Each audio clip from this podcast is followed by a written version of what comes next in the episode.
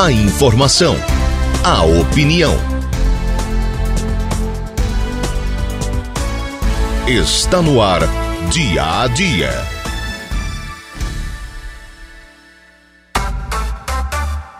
Sete horas e dois minutos, sete e dois, manhã de terça-feira, dia 7 de março de 2023.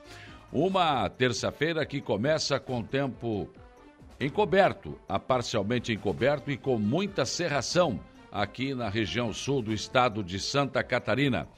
O, diz um velho adagio popular que será serração baixa, sol que racha. Né? Tomara que seja, estamos precisando de sol e tempo bom nesta terça-feira. Mas enfim, né?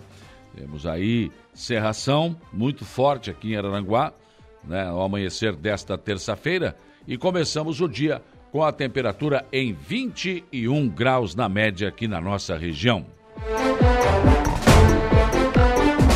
Vamos aos destaques desta edição, começando como sempre pelo setor da segurança pública, o que foi registrado aí na polícia de ontem para hoje, Jairo Silva.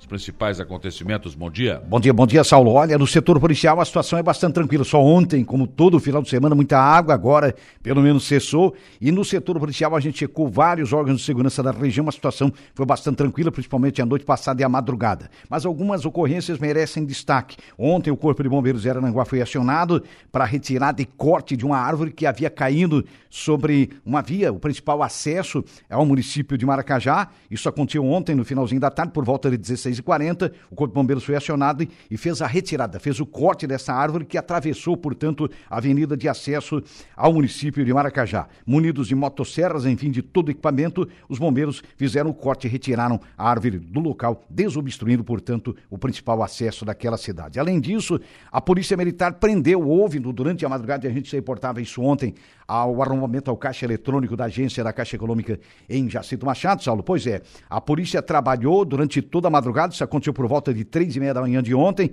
Um dos caixas eletrônicos foi violado, né, com uso de maçarico e outros equipamentos por esse homem, e a polícia foi recebendo a informação, porque ele fugiu em seguida, né, e foi fazendo exatamente um trabalho de checagem com a ajuda da população. Pelos grupos de WhatsApp, eles foram, as pessoas foram informando, e a polícia descobriu o paradeiro dele, conseguiu prendê-lo em Criciúma. A polícia primeiro identificou o veículo, um Renault Sandero e depois prendeu o homem no bairro Boa Vista, em Criciúma. Na ocasião, a polícia recuperou, inclusive, é 50 munições calibre 9 milímetros, pelo menos três estojos com munições do tipo calibre 32, além de R$ 2.950 em dinheiro. Dinheiro esse que o homem não soube explicar a procedência. Então, diante disso, ele acabou preso e encaminhado então à central de polícia em Criciúma. Segundo as informações da polícia, teve mais material aqui apreendido, no caso de um maçarico, botijão, cilindro, que foi utilizado inclusive nesse crime. Com a ajuda da população, a Polícia Militar, um grupo do PPT, da Polícia Militar eh, e do Serviço de Inteligência conseguiu prender o autor desse arrombamento à Caixa Econômica Federal eh, em Jacinto Machado. Crime durante a madrugada e durante o, até o final da manhã, o homem acabou preso, Saulo. É, uma situação aí de resposta rápida da polícia. Resposta né? rápida da polícia e, e, com a ajuda da população, isso é muito importante, né? Isso foi uhum. fundamental para que a polícia checasse, chegasse até, aliás, o, identificasse o veículo utilizado no crime e depois a identificação do autor desse crime, portanto, na madrugada de ontem. Sim.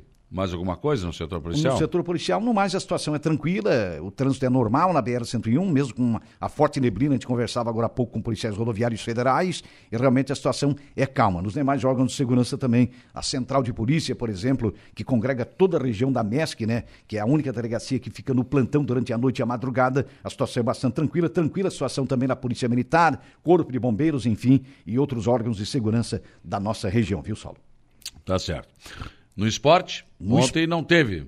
Ontem não, ontem é, a, a, toda aquela água né, acabou cancelando, hum. ou provocou o cancelamento da rodada, que seria a decisão dos dois títulos, né, da categoria sênior e também da categoria livre do Suíço em gramado sintético lá na Praça Fábio Borges. Inclusive, a, a próprio, o próprio Departamento de Esportes, de acordo com o Geraldo Aurélio Sprisco, com quem conversamos ontem, é, essas finais estão confirmadas para a próxima segunda-feira, dia 13, então, lá no gramado sintético.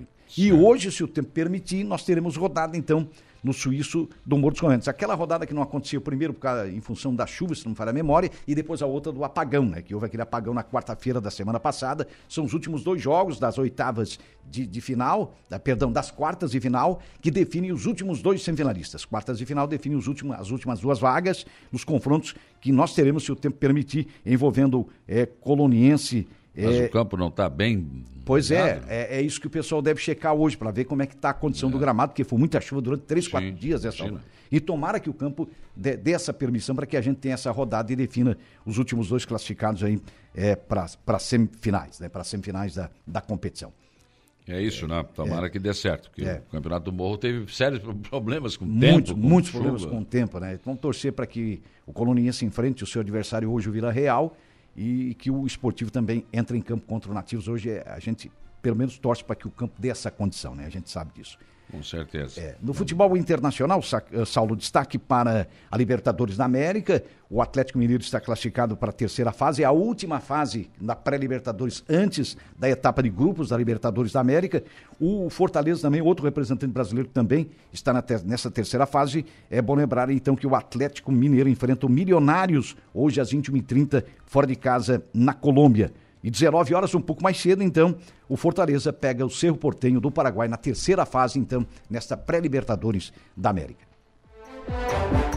Também falando do futebol catarinense, teremos um complemento da rodada. O Cristiano joga hoje contra o Atlético Catarinense. Jogo à noite, se o Cristiano vencer, encosta, né? Se vencer, o resultado aí é extremamente importante, os três pontos, que sobe de 14, é, vai a, a 17 pontos, né? É, Sim. 14, é, 14, somando aqui rapidinho. Aí vai- É, vai- é, aí encosta, Encosta, ficaria com é. a terceira colocação. Tem que ganhar, né? Tem que ganhar. Se ganhar, vai a 17 pontos. Então o jogo é E de o suma Marquinhos. Gabriel voltou, né? O Marquinhos Gabriel foi recontratado, eu acho que foi uma, uma posição é, inteligente pela tomada é, pela diretoria do Cristiano. Engraçado, lá no Goiás ele não deu muito certo, É, no não. Goiás ele estava lá na reserva, Não estava encaixou. prestigiado e tal, e o Cristiano trabalhou nesse sentido, e a diretoria fez um trabalho muito, muito bem feito, né? E conseguiu recontratar o jogador. Eu acho que é um jogador importante que deixou uma saudade imensa aqui por tudo que ele fez, né? Repercutiu É. bastante na região, né?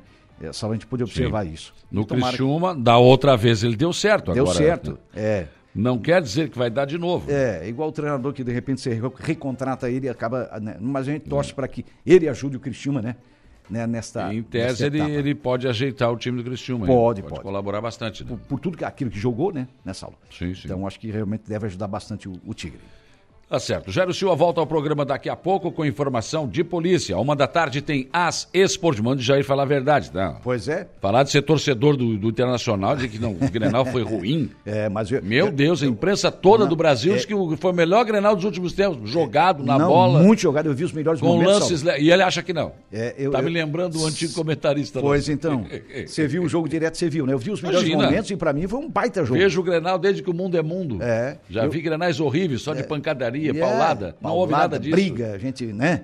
Mas aí eu Jogo jogado, bonito. Bonito. Não um é jogo- porque o meu time ganhou, não. Não, não, é porque o jogo foi bom. Ah, né? foi mesmo, Foi bom. foi mesmo, o Internacional jogou Pelos melhores momentos. o que pôde jogar. É, quem viu ao vivo, com o seu caso, milhares de pessoas, a gente viu que pelos melhor- melhores momentos já deu para dizer que foi um belíssimo clássico. Foi, Eu foi, estava no foi, outro jogo, né? No jogo do no clássico do Rio, Claro, que também lógico. é importante, né? Mas o outro jogo muito disputado, muito disputado com a, com a vitória do Vasco. É isso, clássico é isso. É né? isso, é isso É aí. isso aí, faz parte. Vamos lá. Muito bem. Ó, outros destaques desta edição. Segunda-feira foi difícil para as secretarias de obras de Araranguá e do Arroio do Silva. Os trabalhos de recuperação de ruas e também de socorro a vítimas do temporal ainda continua durante o dia de hoje. Três equipes da Defesa Civil do Arroio do Silva passaram o dia ontem cadastrando pessoas e hoje, agora pela manhã, daqui a pouco, às 8 horas, o caminhão da Secretaria Municipal de Obras deve passar levando telhas para as pessoas que tiveram esse problema. Ontem, várias cidades da nossa região também ficaram com problemas, tiveram problemas e havia preocupação em relação a cheias de vários rios aqui da nossa região. Em Araranguá, a preocupação foi com o rio Araranguá, que ontem passou dos dois metros fora do leito, fora do seu nível normal. Ontem também preocupação com o rio Mãe Luzia, em Maracajá, que estava subindo rapidamente. Câmara de Vereadores de Araranguá não realizou a sessão que estava no calendário para ontem. Teve problemas na Câmara, choveu no gabinete do vereador Dirã e um, uma, uma, uma, parede de vidro que separa o corredor ali dos, dos gabinetes para a rua veio abaixo. E também teve problemas no sistema de internet e de som.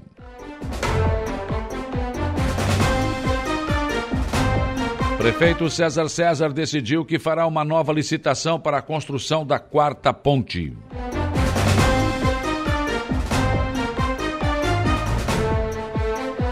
Agora pela manhã, em plena Avenida Padre Antônio Luiz Dias, no terminal urbano, um exemplo de quem não sabe ser cidadão. Jogaram móveis ali, no meio da rua. Na parte ali do canteiro ali. Móveis Dá para fazer um escritório, eu acho. Um absurdo em pleno centro da cidade de Araranguá.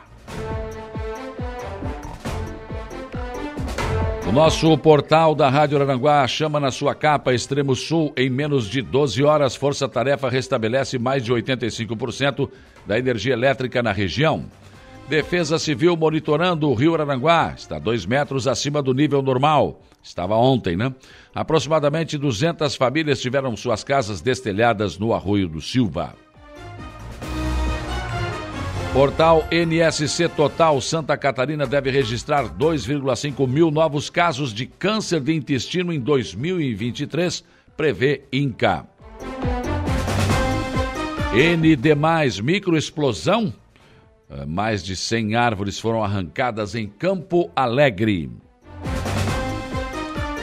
Em nível nacional, o Correio Brasiliense traz na sua capa: Câmara recebe proposta de criminalizar misoginia. Tudo é crime, mesmo matar e roubar, isso pode. Roubar celular, por exemplo, não é mais, né? O resto tudo é crime. Folha de São Paulo: São Paulo tem mais policiais para vigiar presos do que para apurar o crime. Hum. Então manda soltar, né? É isso aí, solta o pessoal. Tudo certo, solta esses anjinhos, estão, estão todos presos, coitados, né? né, privados da sua liberdade. Vamos lá, vamos soltar, né? Para não ficar esses policiais todos aí né, guardando esses presos né, e vão atrás de criminosos. Né? Esses que estão na cadeia são o quê? Não são criminosos também? O Estado de São Paulo, após órgão da ONU uh, condenar Ortega, gestão petista insiste em diálogo. É o meu bandidinho preferido, então não, né? Tá bom. O Globo com base frágil no Congresso, Lula mantém ministro do União Brasil. O presidente evita demitir Juscelino para não agravar crise com a sigla. Lira vê governo instável na Câmara. Polícia Federal vai investigar joias para Michele. E essa agora, hein? E essa agora, hein? é de cabo de esquadro, como diz, diria o, o meu avô, né? Seu Otávio. Saudosa memória, isso aí é de cabo de esquadro, hein, Tchê? Dizia ele, galchão, né? Hein, Tchê? Isso aí é de cabo de esquadro, hein? Fazer o quê? Zero hora, Porto Alegre, Lula mantém ministro sob suspeita e caso vai para a comissão de ética. São os principais destaques desta terça-feira que está apenas começando.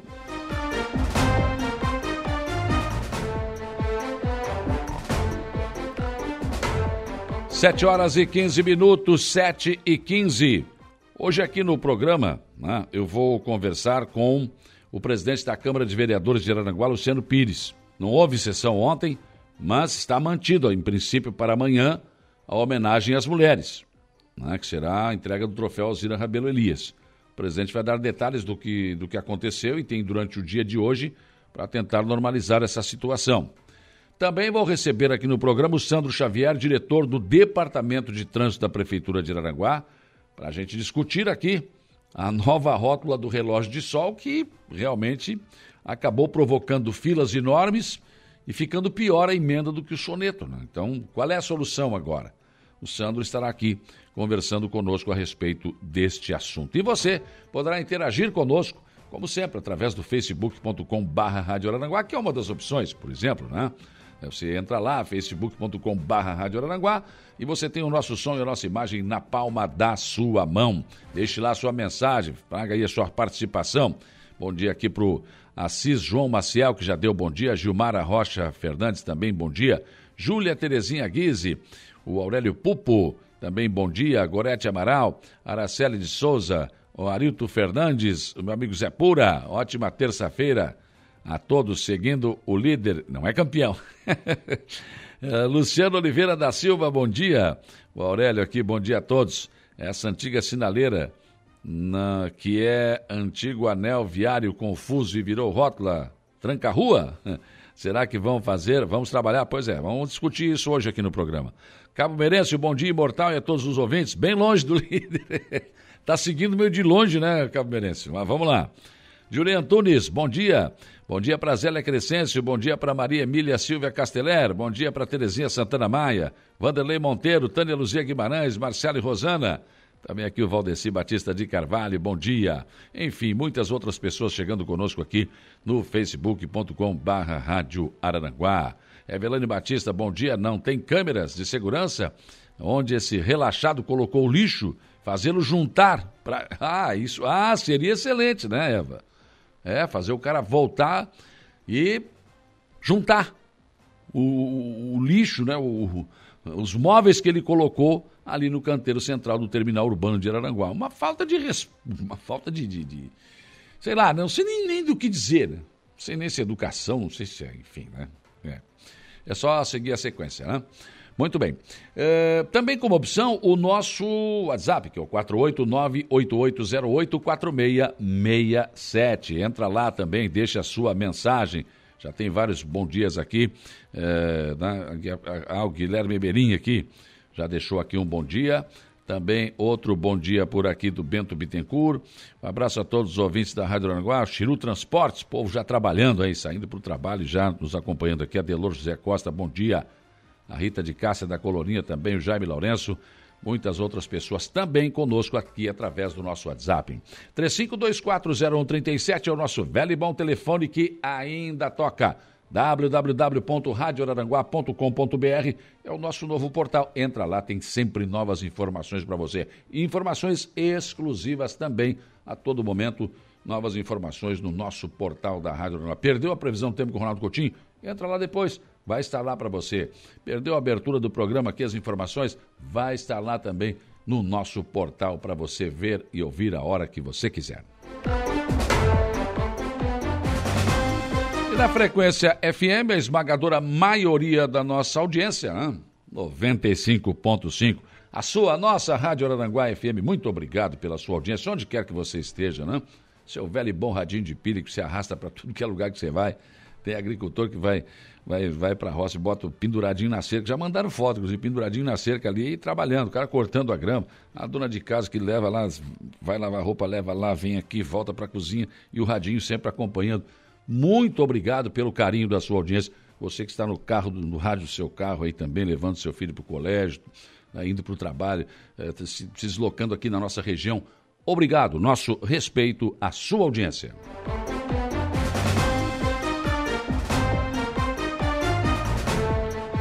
Aqui no programa você ainda tem o comentário do Alexandre Garcia, previsão do tempo com Ronaldo Coutinho, o Jairo Silva nos traz informações de polícia e o Gregório Silveira as informações do Notícia da Hora. A mesa de áudio está a cargo de Igor Klaus.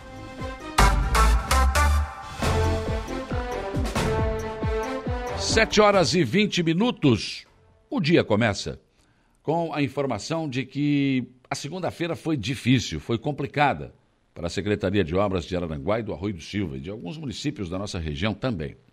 Após o temporal do final de semana, havia muito a resolver.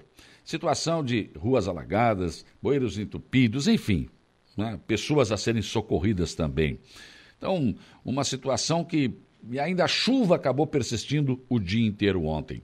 Também foi dia de contabilizar prejuízos causados pelo temporal. No Arroio de Silva, algo em torno de 200 casas destelhadas e muitas famílias continuavam sem energia elétrica desde o último sábado. Neste caso, em Araranguá também, como Sanga do Marco e Caverazinho. Ontem, 266 unidades ainda estavam sem energia, apesar do trabalho de 10 equipes da Celesc tentando resolver esses problemas. Durante o dia também não faltaram reclamações em relação a ruas alagadas e a falta de material para consertar os telhados. Também houve denúncia de que em algumas lojas de materiais de construção o preço da telha subiu sem qualquer explicação. Ontem, três equipes da Defesa Civil do Arroio de Silva passaram o dia cadastrando, terminando de cadastrar as famílias com problemas, que essas famílias vão começar a receber telhas hoje, a partir das 8 horas da manhã. Foram compradas duas mil telhas emergencialmente pelo município, mas a Defesa Civil Estadual deverá também colaborar nesse sentido. A entrega das telhas será feita por um caminhão da Secretaria de Obras para as pessoas que foram cadastradas. O prefeito Evandro Scaini, com quem eu conversei na noite de ontem, enfatiza que existem regras a, a serem seguidas, como, por exemplo, não se pode doar telhas para comércios nem para a recuperação de áreas externas, como aquelas áreas, né, ou garagens das casas, e sim para os cômodos onde as famílias realmente se abrigam. Mas ontem também havia preocupação em várias cidades da nossa região em relação ao alto volume de água que descia pelos rios. Foram vários relatos que preocuparam as defesas civis dos nossos municípios da nossa região. A Laura Alexandre está conosco aqui para nos trazer um relato né, da atual situação desses municípios da nossa, re, eh, da nossa região em relação às cheias. Bom dia, Laura. Bom dia, Saulo. Bom dia, nossos ouvintes da Rádio Araranguá.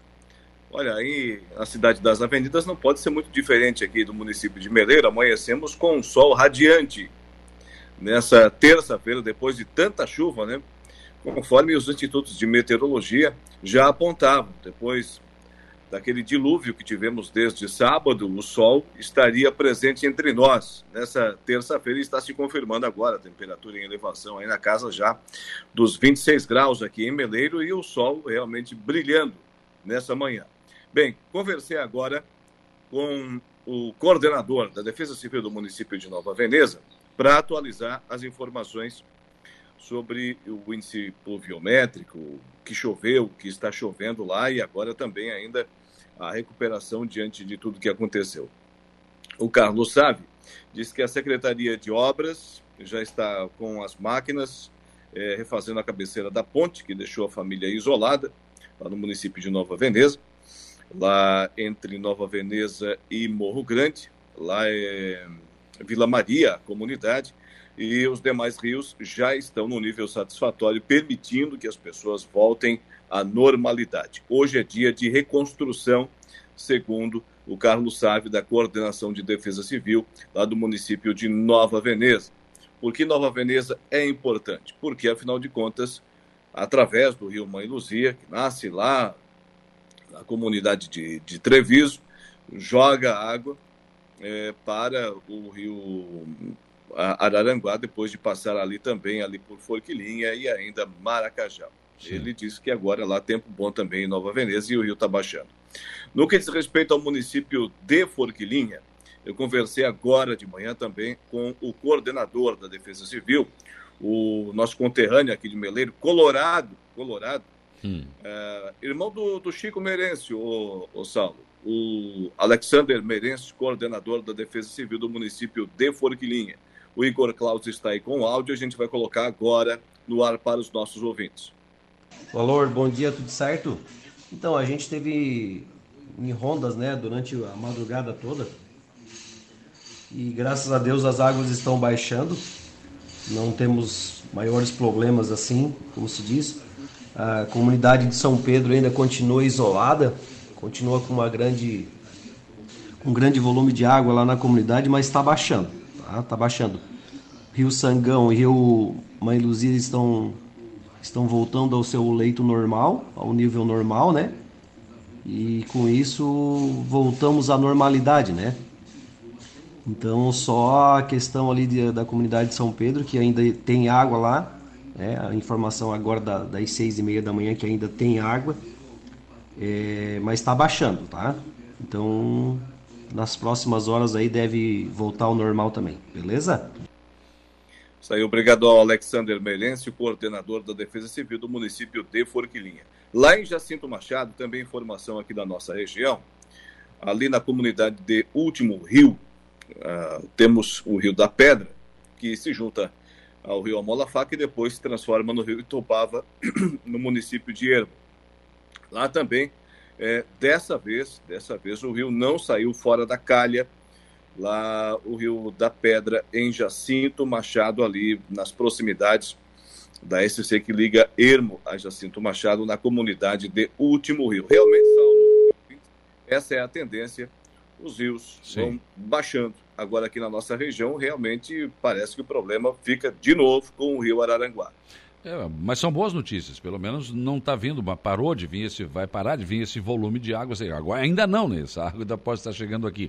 Mas em todo caso, aí tem sol, aqui não, que está encoberto e temos um nevoeiro. Tá um clima meio londrino aqui é, nesta manhã. Tem sol em Meleiro mesmo?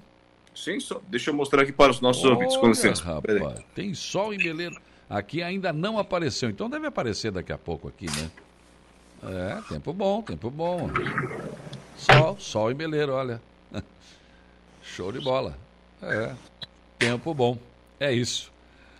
Valeu, a Laura Alexandre, obrigado pelas tuas informações e pelas boas informações. Né? A gente sempre está atrás de boas informações. Né? Precisando é só chamar Saulo. Bom dia para você e os nossos ouvintes. Tá certo. É, portanto, a Laura Alexandre, que às quatro da tarde vem com o Dia em Notícia aqui na nossa 95.5. Em Aranguá, o dia de ontem também foi de muito trabalho. Aliás, já desde sexta-feira que a Defesa Civil de Araranguá está em estado de alerta, em situação, acompanhando o Rio Araranguá. Como é que foi esse dia de ontem e a noite de hoje em relação às cheias e principalmente a preocupação do Rio Araranguá? Coordenador da Defesa Civil de Araranguá, Emerson Almeida, bom dia. Bom dia, Saulo. Bom dia aos ouvintes da Rádio Araranguá. É, como tu frisou, estamos desde sábado, né, é, na rua, desobstruindo avenidas, árvores caídas. É, ontem também o dia todo, domingo. Enfim, é, à noite também, até, até umas 11 horas também tivemos substruindo alguns buracos, algumas bocas de lobo que estavam entupidas. E estamos em estado de alerta ainda, né? É, devido a esse mau tempo, essa chuvarada, esse ciclone que, que aconteceu, que passou aqui na região. Ontem o Rio Aranguá chegou a 2 metros, passou ou não? 2 e 5, né, o máximo dele ontem, por volta da, das, das 11, 11 e meia da noite. É. E agora, como está escoando bastante, né, está dentro da calha ainda, a gente espera que agora dá, vai, vai abaixando normalmente. É, a notícia que o Alaor nos trouxe da, da, dos rios da região é que todos já baixaram, né? Claro que essa água ainda pode chegar aqui, né, Emerson? É, devido às chuvas também na, na, na região, ela desemboca muito aqui, né? E, e parou aqui, mas, mas uh, subiu um pouco devido a essa, essa, essas chuvas aí nos, nos costão da serra, né? Mas ela chegou até 2,5 e agora já está baixando e, e, graças a Deus ainda dentro da, da, da, própria calha né, do rio. Né? Então isso facilita. Mas por outro lado, né, tivemos uh, várias ocorrências de, de de destelhamento, de galpão caindo. Ontem mesmo desobstruímos um galpão que caiu na, numa, em cima de uma casa e estava trancando a rua. Esse trabalho que a, que a Defesa Civil, junto com a Secretaria de Obras, a gente, a gente acaba ah, interferindo e, e, e, deixando os espaços livres né, para a população ah, ah, poder ter liberdade de, de, de, levar a vida normalmente. Então, até agora não tivemos nenhum tipo de problema com água dentro de casa, nada? Teve no, no sábado à noite, no domingo, né? E algumas casas, é, poucas casas, né? É, mas assim, significativa, mais foi destelhamento, né? Devido ao vento, ao, ao, ao mini ciclone que passou, não só aqui em Aranguá, como na região toda de, de do Arroio do Silva, é, mas tudo tranquilo, né? Foi mais é, temos materiais. A Defesa Civil ela se preocupa muito com o ser humano e a vida das pessoas, né? Claro. E como caiu muita árvore em cima é, de, de poste, de fiação, é, a gente trabalhou em conjunto com a Celesc, porque também não como é que tu, coloca, não pode colocar a máquina é quando a fiação está no chão, alta tensão ligada, isso isso corre risco. Então eu terei que esperar, né, como a gente esperou algum, alguns casos, a Celesc vir, é, desligar a energia, né, para a gente poder intervir e trabalhar, tirar essas árvores, tirar poste caído. Mas segundo em conversa com o pessoal da Celesc ontem, é, eu acho que hoje, até final do dia, é, eles terminam de, de, ligar quase todos os, uh, os postes, a fiação que, que, que, tiveram interrupção devido ao vento. Certo. aliás, ontem ainda havia famílias eh, sem energia, né? Reclamaram muito aqui da Sanga do Marco e do Caveirazinho. É, sim, a gente também é, conversou com o pessoal da Celeste que eles iam repor. É, hoje eles deram até terça-feira para colocar em dia, uh, principalmente aqui a cidade de Arananguá, a, a volta da energia. E a, a, balsa ontem parou as suas atividades por causa da, da, correnteza do rio. Volta agora pela manhã, se houver condições, não? É, vamos fazer uma análise, né? A gente vê com o pessoal lá que o responsável pela, pela balsa, se o rio não estiver tocando muito, é, como é que está o. Ainda está tocando bastante, né? Mas tem que ter a, a, segurança necessária para fazer a travessia. Vamos chegar agora na, na, na prefeitura e fazer essa análise e ver se tiver que ficar interrompida, a gente fica interrompida porque está tocando muito, muito, muito rápido mesmo a velocidade do rio é, em direção ao mar, né? Tá certo. Obrigado, coordenador da Defesa Civil, Emerson Almeida, pelas suas informações. Tenha um bom dia de trabalho. Bom dia, abraço. 7h32, ontem em Maracajá, a preocupação era com o rio Mãe Luzia, que também estava subindo rapidamente, em alguns pontos já saía da calha, né? e nós marcamos aqui com o coordenador da Defesa Civil de Maracajá, o Kleber Darotti, mas infelizmente não está atendendo o telefone para prestar as informações para saber qual é a situação atual do rio. A Câmara de Vereadores de Araranguá não realizou a sessão que estava no calendário marcada para ontem. O temporal que assolou Araranguá no final de semana também deixou um rastro de prejuízo na Câmara. A proteção de vidro que separa o corredor dos gabinetes dos vereadores para a rua foi parcialmente derrubado. Choveu no gabinete do vereador Dirã e na sala do administrativo. O sistema de som e internet também estava prejudicado. Ante a situação, o presidente da Casa, Luciano Pires, decidiu pelo adiamento da sessão para o final deste mês de março. Já em relação à sessão solene de homenagem às mulheres, marcada para amanhã, onde a Câmara fará entrega do troféu Alzira Rabelo Elias, o presidente acha que será possível. Ontem mesmo, a parte de vidro que foi destruída foi tapada com madeira. Quanto à questão da internet e sonorização da casa, as providências já estão sendo tomadas. O presidente salienta ainda que não houve qualquer problema no plenário da casa e nas demais dependências da Casa Legislativa. Daqui a pouco ele estará aqui conversando conosco, dando mais detalhes a respeito desse assunto. Prefeito César César está decidido que fará uma nova licitação para a construção da quarta ponte. O prefeito já disse que está determinado em terminar a obra, né? e nem que tenha que utilizar recursos próprios do município. Muito embora a decisão eh, esteja tomada, a Procuradoria-Geral da Prefeitura está estudando o edital e tudo o que envolve o que foi né, o que ficou aí depois daquele embrólio todo e dessa situação eh, criada através da decisão da empresa Trilha de não querer fazer a ponte com aquele projeto e também de pedir realinhamento. Então, é uma situação que vem do governo anterior, que ainda no governo anterior, do ex-prefeito Mariano Mazuco Neto, a ponte foi conveniada com o governo do estado e licitada no apagar das luzes do governo municipal anterior. Mas houve um rastro de, de problemas, né? Como o projeto eh, que nenhuma empresa aceita executar, a falta de projeto de sinalização, utilizado o mesmo projeto da Ponte de Giacomo Mazuco, enfim, um abacaxi muito difícil de ser descascado.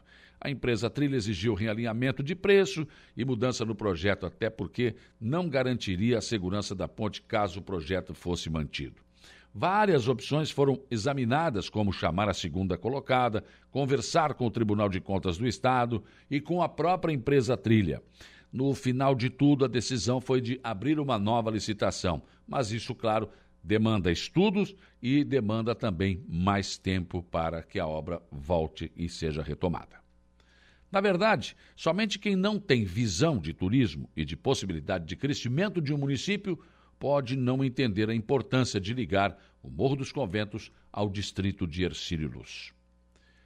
E agora pela manhã, em plena Avenida Padre Antônio Luiz Dias, no centro de Araranguá, em pleno terminal urbano, um cidadão se sentiu no direito de jogar no meio da rua móveis que não servem mais. Aí, quem está na live está acompanhando as imagens, né? Que eu fiz agora pela manhã. É, não, não, não dá nem para não sei o que dizer diante disso. Olha que eu consigo falar bastante, sou bem falante, né? Todas as manhãs converso com você, mas eu não sei como definir uma atitude de quem faz isso. Coloca ali no terminal urbano. Se sente no direito de fazer, já vou colocar aqui, né? Ao lado da lixeira da prefeitura, né? uma coisa absurda. Bom, eu não sei como adjetivar isso, mas já imaginaram, já pensaram? Se todos pensarem do mesmo jeito e começar a descartar, jogar o que não serve nas calçadas ou nos canteiros centrais das avenidas, como ficaria a nossa cidade? Pensem nisso, enquanto lhes desejo um bom dia. Rádio Araranguá. A informação em primeiro lugar.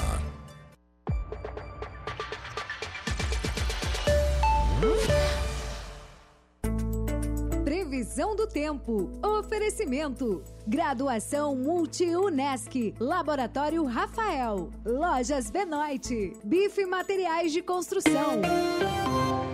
Muito bem, 7h50, o povo quer saber a previsão do tempo hoje, importante, porque o final de semana foi de temporal, tivemos, tivemos mais de tivemos 200 casas destelhadas no Arroio de Silva, tivemos muitos problemas aqui, ainda, ainda tem áreas aqui sem energia elétrica, devido a muitos postes que foram derrubados, situações, árvores que caíram sobre casas, enfim. E hoje, só o que o povo quer ouvir, Ronaldo Coutinho, é que o tempo será bom. É isso que o povo quer ouvir, não sei se será possível. Bom dia. Bom dia. Não, bom sim, mas não o dia todo, né? Ah, por exemplo, agora já temos algumas áreas de chuva ali em Garopaba, em Bituba, próximo ali de, ao norte, de Braço do Norte. Então, já tem sinal de que está descendo umidade e que pode trazer alguma chance de alguma chuva antes do meio-dia na região. Por enquanto, o tempo está até bom na região, né? Desculpa, tem céu azul e nuvens em turvo, uh, ali no Arroio do Silva, também na praia, está com tempo assim, com não é aquele dia maravilhoso, mas também está aproveitável na região de Meleira e outras cidades aí do sul. Também aqui na Serra também está nublado, mas não tem chuva, já é um bom sinal também. Então, não dá para descartar que não venha ter alguma chuva antes do meio-dia ou um pouco depois do meio-dia para frente. Então, pessoa que está arrumando alguma coisa da, de, de, casa, telhado, né, tentar agilizar bem o período da manhã. O pessoal do arroz também tem que manter, tentar fazer alguma colheita. Hoje não é aquele dia maravilhoso para isso, né? Começar e de, esperar São Pedro encerrar. Já amanhã tem chance de chuva pequena pela manhã e mais do meio da tarde para a noite. Quanto mais ao sul, maior a chance de alguma chuva de manhã. Na área de vocês está no limite.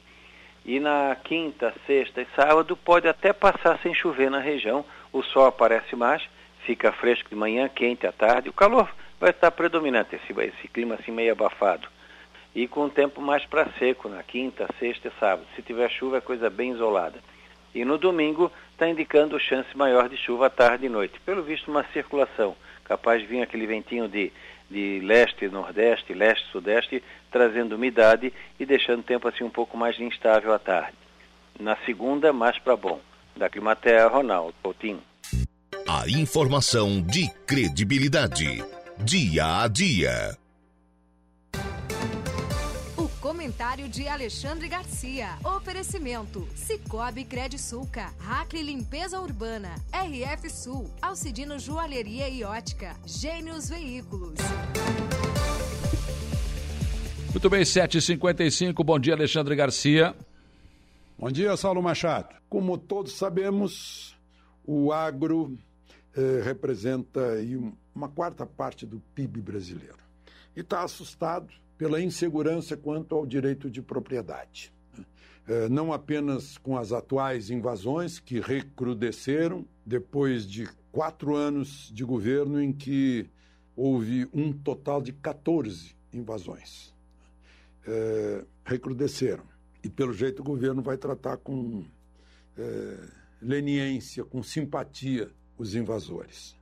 Isso é, desestimula uma, um, um setor que está garantindo segurança alimentar para o país, equilíbrio nas contas externas, exportações, renda. É, mas não é só isso. Ontem o senador Isalci Lucas, representante do Distrito Federal, eh, que é presidente da Frente de Apoio ao Investimento Estrangeiro, dizendo que os investimentos estrangeiros recuaram depois de uma decisão do Supremo de que a coisa julgada, ou seja, aquilo que já transitou em julgado, no que diz respeito a imposto, não vale. É, a decisão diz respeito especificamente à contribuição social sobre o lucro líquido, que havia sido objeto de é, manifestação no Supremo, e o Supremo decidiu que não, não precisa pagar, desde 2007. Pois agora precisa. O que não precisava, agora precisa. E, só que passa por cima de uma cláusula pétrea, que está lá escrito na Constituição. A lei não tratará de coisa julgada. Está né? é, tá dizendo o seguinte: o Poder Legislativo não pode fazer uma lei que contraria algo que já foi julgado. Isso é, é o máximo, porque quem pode fazer lei é o Legislativo. E o próprio Legislativo se, se limita. E o Supremo está. O próprio Supremo está voltando atrás, é, desfazendo uma cláusula pétrea. Uh, isso é insegurança jurídica, que atrapalha toda, todo o investimento, o investimento que dá emprego, o empreendedorismo que faz crescer o país, que vai pagar mais impostos, né? impostos inclusive para sustentar o poder público. É, um, é lamentável que isso esteja acontecendo. Né? O, uma outra questão, uma decisão do Supremo que vai dar um trabalho enorme para a primeira instância. É o juízo de custódia. O Supremo decidiu que o juiz de custódia não é só para o preso em flagrante, é para todo aquele que for, que for uh, alvo de prisão preventiva, uh, prisão temporária, uh, prisão para cumprimento de pena, prisão pelo não cumprimento de, de medidas cautelares, é para todo mundo. Para saber a condição do preso, se seus direitos não foram violados eh, no momento da prisão. Eu não sei se vai ter juiz suficiente para isso, porque para os presos, aqueles mais de mil presos que estavam no acampamento na frente do QG, demorou dias para serem ouvidos em audiência de custódia, que a lei determina que seja 24 horas, em até 24 horas depois da prisão e ficaram lá presos. E, e, não houve aquela história que diz a lei, né, que o, o preso será apresentado ao juiz de custódia. Não, foi à distância, foi pela via digital, o que não deixa o juiz sentir exatamente a situação, né, de pessoas que eh, estavam sentadas no gramado eh, da eh, da esplanada dos ministérios e no dia seguinte foram presas, pelo simples fato de estarem no acampamento é, pessoas que não invadiram. Aliás, os que quebraram foram os primeiros a entrar e os primeiros a sair. Né? E, e, eu, e, até agora pouca gente que quebrou apareceu. Todo mundo quer saber. Vamos é, que sejam presos e punidos aqueles que quebraram o patrimônio que é nosso, é, que é patrimônio do povo brasileiro. Né? Mas, enfim, é, a gente está passando aí um período eh, em que as liberdades de expressão, eh, direito de ir e vir, eh, direito de propriedade, tudo isso está sendo posto à prova, né? pondo aquilo que a gente chama de regime democrático, do devido processo legal, Estado de Direito à prova. É a prova, não é a história que está olhando para a gente. São 215 milhões de brasileiros. De Brasília, Alexandre Garcia. As entrevistas que viram notícia. Dia a dia. 8 horas e 2 minutos, 8 e 2. Vamos para o intervalo. Depois do intervalo, eu volto para conversar com o pessoal do Lions Clube Aranguá Centro. E ainda neste bloco, bloco seguinte, eu converso também com o presidente da Câmara de Vereadores de Aranguá, Luciano Pires. Rádio Araranguá. A informação em primeiro lugar. Voltamos a apresentar Dia a Dia.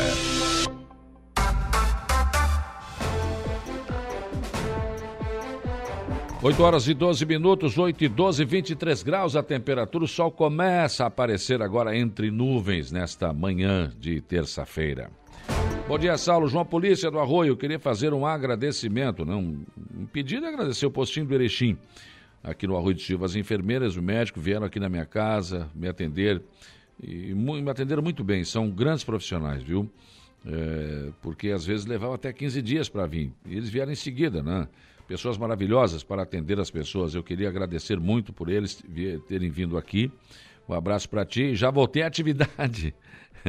De novo, obrigado. Legal. Um abraço aí, meu querido João Polícia, no Arroio de Silva, Fabiano Belletini, lá nos Estados Unidos, também deixando um bom dia. Bom dia, a Sala Energia voltou ao normal na Sanga do Marco por volta das 13 horas. Ótimo, boa notícia. É, também aqui o bom dia da Sofia, também aqui o Gerson, mandando um bom dia, o Gerson Cardoso. O Alessandro Nunes aqui no facebook.com deu um bom dia aqui. A Kelly Pinheiro, bom dia. Elizabeth Narciso, o doutor Fábio Estevão Machado, Donato Barbeiro, vamos lá, vamos trabalhar. Também aqui o pessoal da, da Fruteira Tropical no Balneário Gaivota. O, Gerson tá brabo aqui com a pessoa que colocou os móveis aí no canteiro central ali do nosso terminal urbano. Falta de respeito, tem que aplicar multa. Thaís Melo, Vitória, bom dia a todos. Qual a previsão para hoje? Coutinho já falou aqui, né? É, daqui a pouco estará no nosso portal também, mas é tempo bom, com possibilidade de alguma chuva ainda. Uh, o Arthur Cícero Santa Helena, você calcula como é a casa dessa pessoa. É, se o cara pega uh, móveis que, o, o, que não serve coloca no canteiro central, tu imagina, sei lá, deve ser uma coisa complicada. Kátia Vieira, bom dia. O Jorge Pinheiro Saulo, a Celeste no Arroio de Silva fez um ótimo trabalho. Os homens trabalharam na chuva e à noite. Estão de parabéns, o Jorge Pinheiro falando aqui. Patrick Rodrigues Oliveira, Pato Branco, no Paraná, bom dia. Jota da Silva, bom dia. Estamos aqui no Arroio de Silva com um forte nevoeiro. Estava hoje de manhã cedo. Neide Nerves, bom dia. Também aqui o Augustinho Borges, em relação às modificações na Praça do Relógio, ficou sensacional, acabou com problemas do cruzamento da Antônio Bertoncini com. Não, peraí, mas Antônio Bertoncini não se encontra com a 7 de setembro, são paralelas, né? Tem alguma coisa errada aqui. o Agostinho se enganou com as ruas aqui, né? Já que muitos não respeitam e fazem a conversão, trancavam tudo. É a primeira vez que eu. Primeiro elogio que eu ouço nessa modificação que foi feita, mas daqui a pouco eu vou conversar com o Xavier a respeito desse assunto. Uh, João Carlos Triquet, solução da rótula do arroio, uh, do relógio do sol Sinaleiras ou elevado? Compadre Hamilton, bom dia. Céia Soares também. Márcia Martins, a filhota, bom dia. Beijo. Sandra da Silva, o Geraldo Cordeiro, Lúcia Marcelo também. E, enfim, pessoas que estão conosco aqui no facebook.com barra Rádio Araranguá. O Márcio Martins também deixou um bom dia. Alzira entrou aqui agora. Cida Alves também. Enfim, obrigado. A Mara também está aqui com a gente, né? Pessoas que estão nos acompanhando nesta manhã de terça-feira. Estou recebendo aqui o presidente do, do Lions Clube Aranguá Centro, Eduardo Modesto. Bom dia. Eu nem vou me animar, nem vou me, me, me, atrever a dar o teu outro sobrenome, né? O último. Mitterstein. Mitterstein. Bom dia, Saulo. Ah. Bom dia aos ouvintes da Rádio Aranguá. Estamos aqui eu, juntamente com a companheira Alba, Alba, que é nossa companheira.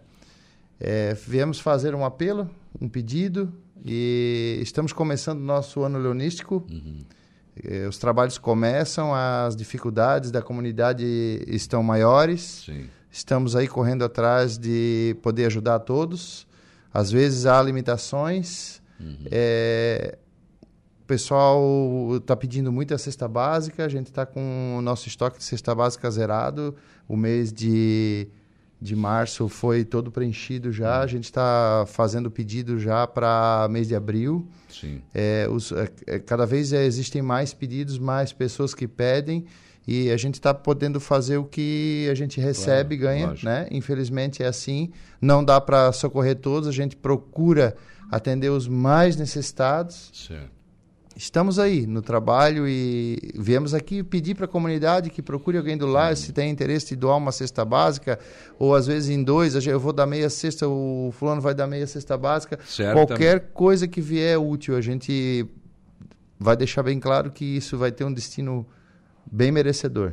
Alba, bom dia, tudo bem? Bom dia, Saulo. Prazer estar novamente no seu programa junto com você aqui para a gente debater e, e, apresentar algumas necessidades relevantes do nosso clube. E é bom falar o seguinte, né, que, que o, o Lions faz esse, esse, esse intercâmbio, né, não, não, não, não tem cesta básica, não compra cesta básica, é, recebe doações e repassa. A gente faz um serviço como se fosse uma ponte de quem Isso. doa e de quem recebe. Exato. Esse é o nosso trabalho, o Lions é a ponte. Uhum. E... e... quem quiser doar cestas, como é que faz? Com, fala com quem? Pode procurar o pessoal do clube, até posso deixar meu telefone Sim. disponível é 48 988 45 1225. Eu, meu nome é Eduardo, sou presidente do Lions. Hum.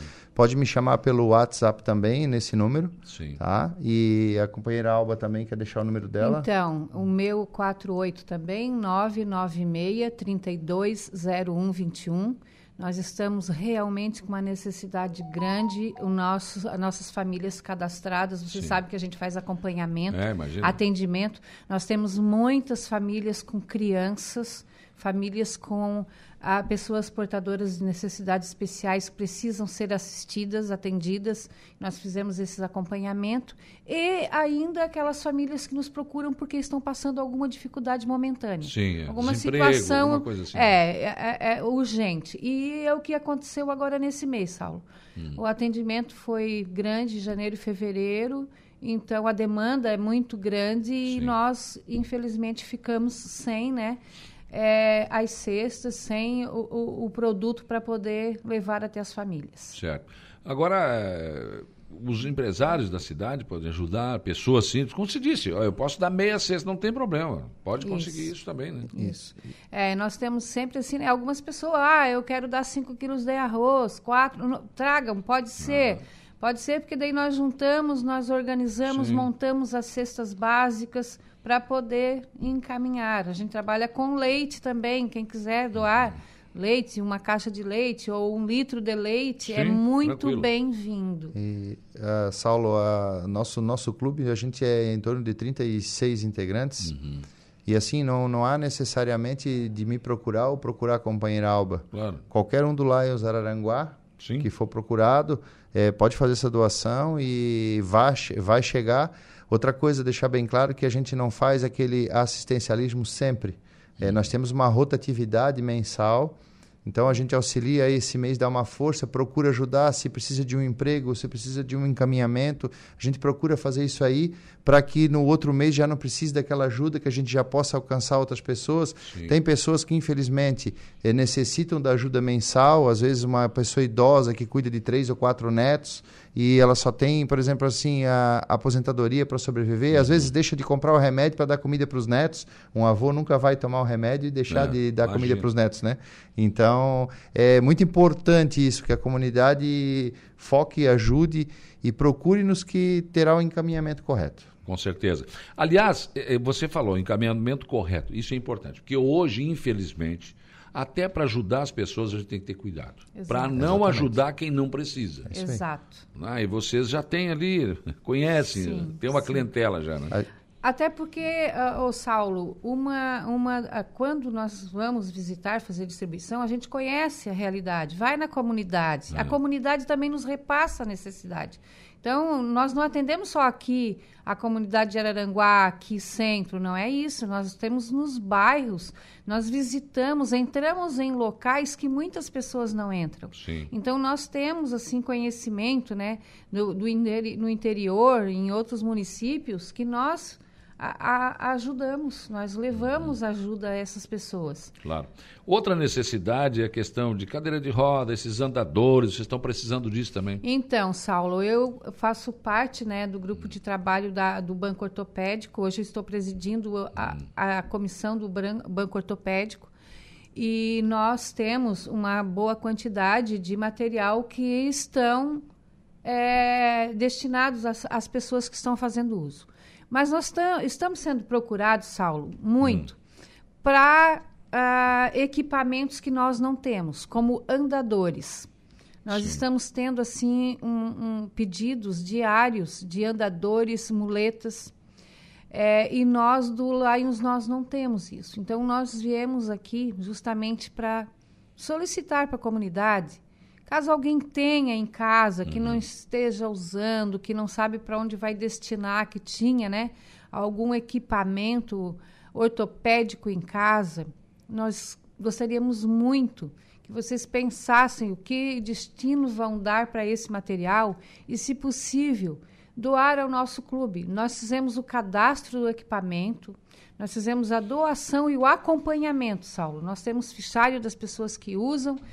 Terminou o uso, nós recolhemos, passamos para outras pessoas que têm necessidade. E no momento está sendo muito solicitado andadores. Uhum. Isso aí, a gente acabou de ver aqui, né? Tem um laboratório aqui, uma idosa que saiu daqui com esse andador. Se não fosse um andador, ela não teria condição de caminhar, né? Por isso não. que é importante dar mobilidade para a pessoa. Exatamente, porque nós temos cadeiras de rodas, cadeiras para banho, cama, é, muletas, bengalas, andadores não temos. as nossas cadeiras elas estão tendo uma boa rotatividade. Nós no momento não temos cadeiras à disposição, temos duas, três cadeiras que nós recebemos, que a comissão, né, juntamente com os, os nossos colegas, companheiros, é, vão arrumar, vão uhum. desmontar, lixar, pintar, Sim. que nós, nós fizemos todo esse trabalho. Sim. Nós organizamos para que a pessoa que vai receber o material receba em bom estado. Claro. Nós simplesmente não pegamos e repassamos para outra pessoa, não. Nós fizemos toda a arrumação, todo o reparo, todo aquilo que é necessário para entregar em bom estado. Então, ah, se tem uma cadeira lá quebrada, ou que está faltando uma não pecinha no braço, não tem a problema. Rodinha tá branca, não tem problema. Não tem problema.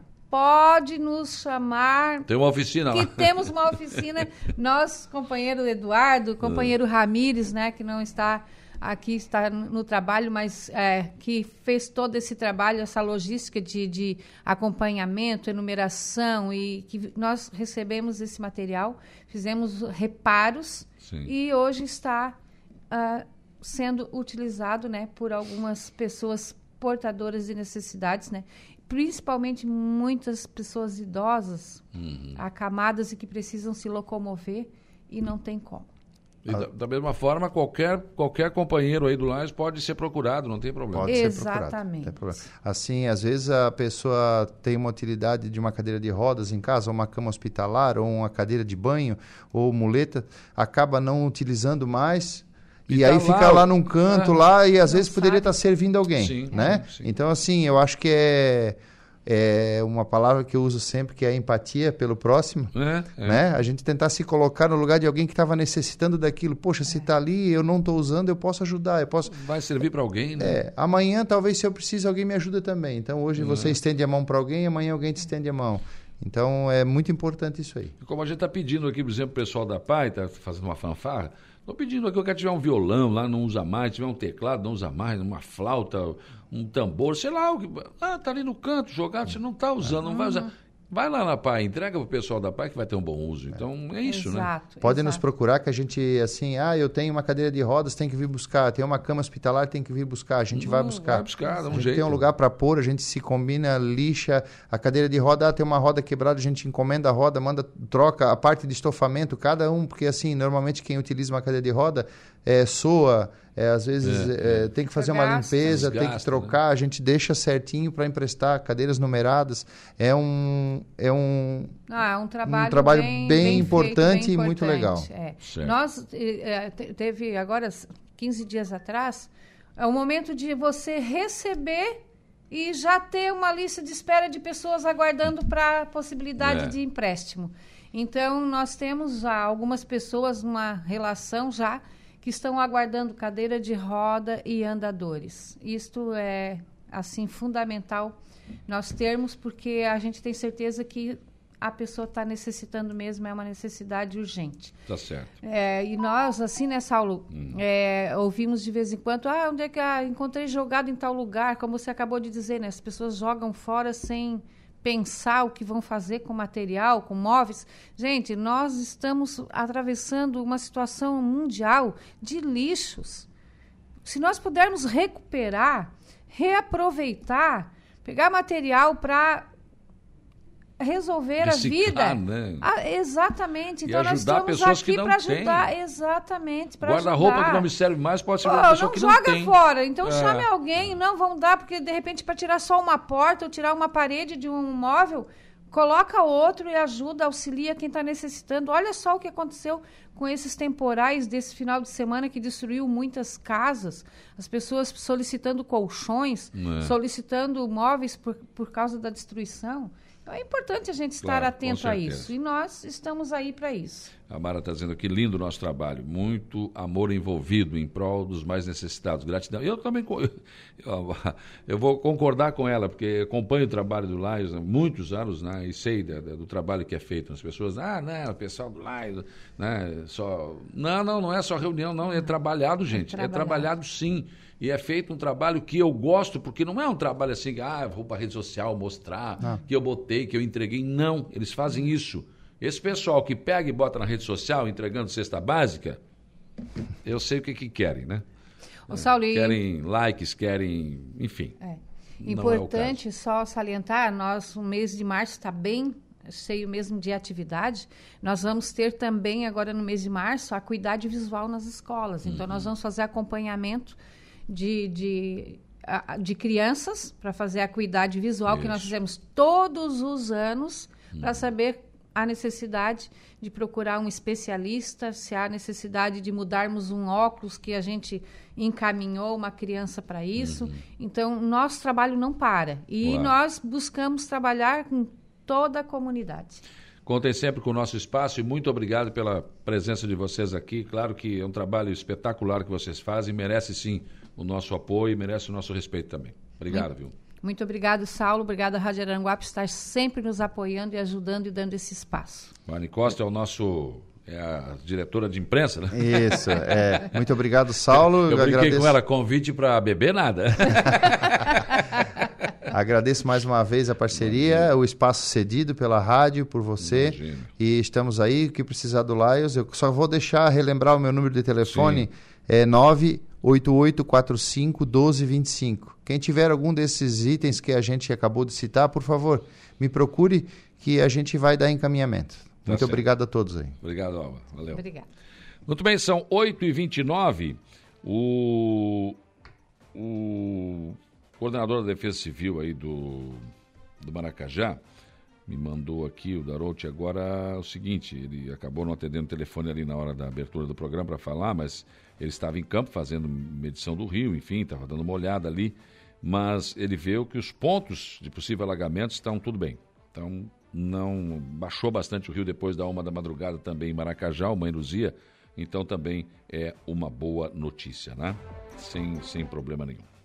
Obrigado, Kleber Darotti, por nos trazer então essa informação. Ele não pôde atender o telefone na abertura do programa, mas está é, colaborando com a nossa, nossa a nossa emissora aqui trazendo essa informação. Falamos de Meleiro, falamos de Araranguá, falamos do Arroio de Silva, enfim. Mas graças a Deus, né? Sol está aparecendo, céu com algumas nuvens, mas enfim, temos tranquilidade. Aí, portanto. Vamos esperar o presidente da Câmara agora, o Luciano Pires, que está chegando aqui para conversar conosco sobre um outro assunto. Porque a Câmara de Vereadores de Araranguá passou por um problema. Né? Infelizmente, ontem não teve, nem teve sessão, né? Não teve a sessão porque tivemos problemas. É, tivemos problemas porque choveu no gabinete do vereador Dirama, ali na, naquela. Porque tem um corredor, não sei se as pessoas que não conhecem a Câmara, tem um corredor ali, ele é redondo, assim, né? Em forma redonda. E aí tem os gabinetes dos vereadores. E tem uma, uma, uma parede de vidro ali, parede de vidro ali que tá para a rua. Tem, tem tipo assim um, um jardim ali. E parte daquela parede de vidro caiu com o temporal. E também tivemos problemas aí na questão do som e da internet. E aí, pepino para o presidente resolver. Presidente Luciano Pires, bom dia. Bom dia, Saulo. Bom dia a todos os ouvintes da Rádio Arananguá. Exatamente, Saulo. Ontem, é... na realidade, nós já sabíamos do acontecido desde, desde sábado à noite. Uhum. Uh, aquele temporal de sábado, o vento forte acabou derrubando a vidraça do corredor e o alarme disparou. Uhum.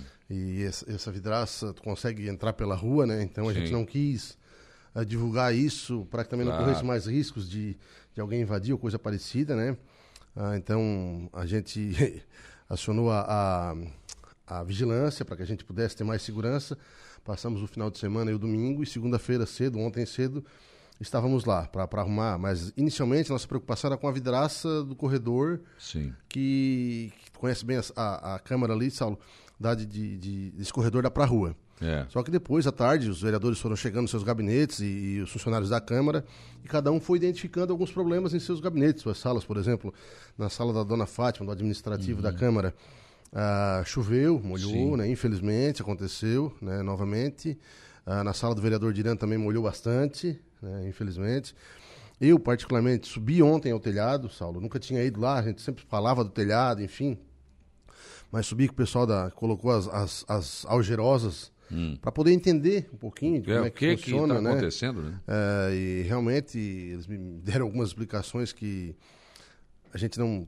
A gente fica chateado, mas essa é a realidade, por exemplo. As, aquela telha de zinco ela é muito comprida, ela é muito grande, ela trabalha com vento, ou seja, isso pode até descolar uma algerosa que, que hum. é passado o silicone, ele pode dar um vazamento, ou seja, nós temos que estar em constante manutenção nesse, nesse sentido de, de telhado na Câmara. Embora não seja coisa muito cara, coisa muito grande, até pela reforma que foi feita no ano passado, Saulo, é. mas nós temos que estar em constante manutenção para que a gente acabe evitando um, um, um descolamento de, de, algerosa da parede, ou seja, para que pingue o mínimo possível na Câmara, né?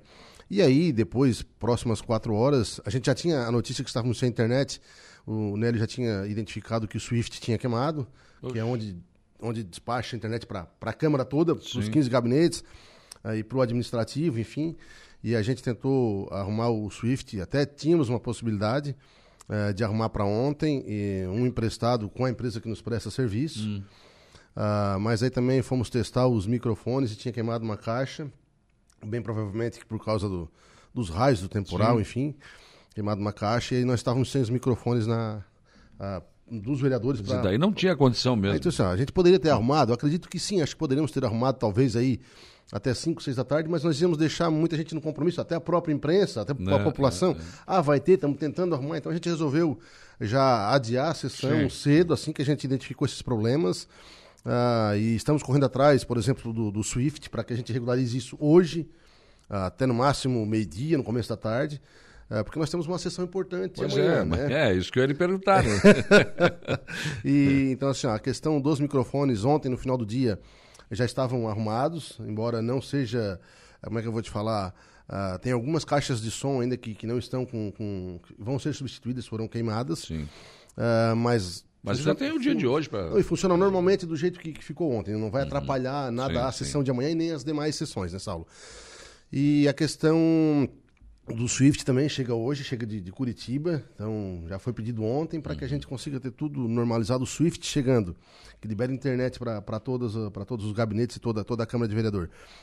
E a, e a, e a questão do, da caixa de som ali sendo arrumada, a gente consegue trabalhar normalmente hoje, né? E a sessão de amanhã transcorre normalmente. Agora, presidente, esse telhado é um, uma coisa complicada, né? Foi, é um, foi feito para não dar certo, né? É um sapo enterrado, né? pois então. Assim, ó, eu queria falar... Será que, é, será que é o projeto que foi feito que dificulta, que, sei é, lá... Saulo, eu queria, tipo assim, ó, de maneira alguma, queria uh, cobrar ou, ou, criticar a reforma que foi feita, não, não é essa a minha, minha intenção, é, né? A gente sabe que, que foi investido um valor significativo, uhum. né? E por isso a minha preocupação, por isso que eu fui ontem a, a subir né, no, no telhado, cara, passei lá em cima nas calhas, também não quis andar muito porque é muito molhado, é perigoso poderia escorregar, enfim. Mas é isso que eu te falei, nós, nós temos que estar em constante, chamei o menino da, da, da calha ali que, hum. que prestou o serviço, né, para que... Mas o que que houve? Entupiu o calhe, alguma coisa? Não, não, Saulo. É, vento? O, volume, o, o, vento faz com que a, a, telha de zinco se move e acaba vazando Não dá um para colocar outro tipo de telha ali? Não tem como? Eu acho que daria, Saulo, mas pelo valor que... Eu não sou técnico para te falar isso, claro, né? A, a, subindo ontem lá, eu consegui ter uma, uma real situação de como é que é aquilo ali, né? Então, assim, uhum. ó, nós temos as algerosas e temos as calhas lá em cima. As calhas são de concreto com com a vedação de, de manta sáltica. Sim. E, e, eles acreditam que a gente não subiu com ela cheia, chovendo, né? Lógico. Que às vezes ela pode não dar conta pelo volume de água que vem das, da, da, das telhas, enfim. Eu, particularmente, sou muito prático para isso, né, Saulo? Eu acho que tinha que ser um telhado para um lado e um para o outro para a chuva escorrer por cima Deu, e cair fora. Acabou, mas, mais simples. Mas foi feito um, um projeto, eu não estou criticando, com vários recortes, enfim, isso dificulta. Mas, mas isso, não, não é uma questão de, de, criticar o projeto que foi feito, foi no tempo do Jairinho Costa, depois, né? Mas não é isso, é só que o projeto, ele, o telhado realmente não aprovou. Né? Não, tem, é, tem muito problema, assim, ó. Eh, já, a gente já diminuiu bastante a questão da, de molhar é. a Câmara. No plenário não, chove, não chove. Não, no plenário não choveu. Choveu, já é um avanço. Uh, choveu um pouquinho na entrada da, das galerias, hum. aquele ar-condicionado que tem bem na entrada ali. Sim. Choveu um pouco ali, molhou ali, estava pingando, inclusive, pelo ar-condicionado. Hum. E não era o ar, a gente, porque ficou o final claro. de semana todo desligado e pingava de cima. Eu pude, uhum. pude conf confirmar isso ontem à tarde, né? Uh, isso nos chateia, nos deixa chateado, a gente tem que uh, desmarcar uma sessão por causa desse tipo de coisa.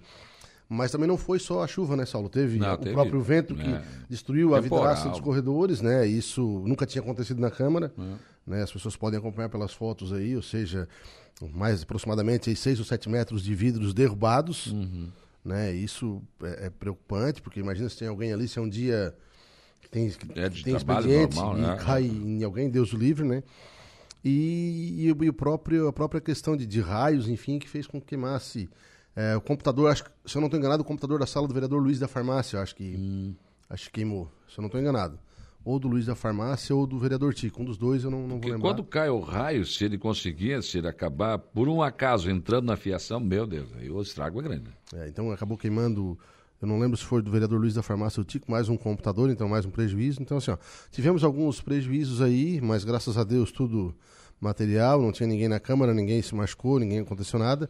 A gente já sabia disso desde sábado, porque o alarme tinha disparado, então uhum. a Judite e o Nélio foram lá, lá ver, identificaram já o, o, problema, a gente teve que, que contactar a, a vigilância, né? Porque realmente ficou aberta aquela parte da vidraça ali. Então agora está tampada com, com tapumes ali até a, a vidraçaria arrumar para que a gente possa ter um, o, mas isso não atrapalha o funcionamento da Câmara, Sim, né? Sim, não, não. Na sessão, Na nada. sessão, não. enfim, é no corredor. Dificulta, é um problema para os é um gabinetes. Problema né? interno para os gabinetes, né? Mas que também não, não atrapalha nada, mas é uma questão de, de arrumar rápido mesmo para que a gente possa voltar às funções normais. O Anilton Novelli manda um abraço aí pro meu amigão Luciano. Ô, Neno, Neno do Bar, grande amigo, é, grande abraço, Isso é importante, Neno. né? Tá contente, né? O Grêmio ganhou o Grenal, hein, Neno? É, tá feliz da vida, né? Feliz da vida. Bom, ô Luciano, então mantida a sessão de amanhã. Saulo, acho que 90, não posso te dar certeza, mas 99% agora, a partir do começo da tarde, a gente já, já finaliza a questão do, do Swift, né? Uhum. Que é para gerar internet. A questão dos microfones já foram arrumados ontem, próximo às 6 da tarde, 7 da tarde. A nossa, o nosso adiamento de sessão foi mais para para liberar as pessoas cedo, ó, não vai ter, do que ficar aquele negócio, vamos tentar arrumar. É, claro, lógico. Até os 49 de segundo tempo. Então, os microfones já foram arrumados. E aí começar uma sessão de forma improvisada também não. Não, não é teria. É, não, daí, então assim, a gente adiou por causa disso. Daí também os vereadores podem se programar. Já desde o começo da tarde, o vereador Nelson tinha perguntado, Luciano, existe possibilidade de não haver sessão hoje? Se existe, porque nós temos alguns problemas que temos que corrigir. Certo. Aí, Mas para amanhã, por enquanto, está mantido. Amanhã, 99%, essa questão do Swift chegando hoje aí para que possa tocar a internet e a sessão 100% marcada, porque a gente sabe também que as nossas homenageadas aí Sim. estão estão já foram recebidas por café não já e estão estão programadas oh. para data ou seja existe toda uma logística né então marcando cabeleireiro Exatamente. essa coisa toda fazer a unha não, eu não preciso desse negócio de cabeleireiro não, né? eu mas, tu não é, precisa muito né? mas é a questão então as nossas homenageadas aí tem toda uma uma logística aí para é que elas no dia 8 de, de, de março estejam lá né então a nossa ideia é, é fazer o possível para que haja sessão sim o Zednei Assis está dizendo o seguinte: bom dia, Sala. Gostaria de perguntar se o senhor sabe por que, que não, tem não tem médico no posto de saúde do Morro dos Conventos fazem 20 dias. Tem alguma informação? Eu perguntei para a secretária, perguntei para a secretária de saúde, ela, ela falou que o médico pediu demissão e ela disse, Luciano, chegou para mim, ó, tô saindo, não dá uma semana de, de, de, de aviso, nada, ou seja, e a secretária já está contactando para para colocar outro médico. Eu conversei com ela na semana passada, mas também, em respeito ao nosso, nosso ouvinte aqui, posso perguntar hoje também a situação e para poder dar uma resposta mais concreta aí. De tá quando, com a resposta de hum. quando terá médico de novo, né? Porque a secretária falou que o médico pediu demissão. Sim, e aí tem que arrumar outro. tem que arrumar outro médico. Tem que fazer algum rodízio aí, arrumar, sei lá, tem que resolver, né? Vamos, já, já vou contactar a secretária saindo daqui, Saulo. Tá certo. Presidente, infelizmente o, o assunto não, é, não era muito bom, mas tem que falar, não tem não, jeito. É... Ah, eu tenho uma pergunta aqui que eu acabou me passando quase que eu não faço. O Marcos está perguntando aqui: a Câmara não tem para-raios? A Câmara não tem para-raios. Pois então, tá aí uma coisa que. Não, até ontem, até ontem, conversando com o pessoal que estava lá fazendo a, a questão da, da elétrica, dos, dos, das arrumações ali, né? Uh, eu fiquei sabendo com. Pedi pro, pro Nélio o projeto original. Hum. Nélio ontem não podia me passar, porque estava toda na função de, de computador e internet.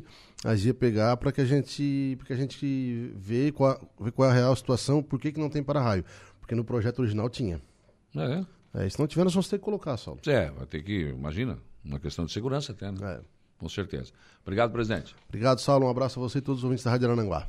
8h42, infelizmente, né? De novo, problema com o telhado da Câmara. Ainda bem que não foi total, o plenário também não foi, atingido, enfim. E mais essa questão aí do problema do som e da internet que tem o dia de hoje para resolver, né? Porque amanhã tem essa sessão importantíssima que é a entrega do troféu Alzira Rabelo Elias, na homenagem linda que a Câmara vai prestar ao Dia Internacional da Mulher amanhã. Em intervalo, depois do intervalo tem informação de polícia com Jairo Silva e tem notícia da hora com Gregório Silveira. Polícia. Oferecimento. Unifique. A tecnologia nos conecta. E Estruturaço Loja de Gesso Acartonado.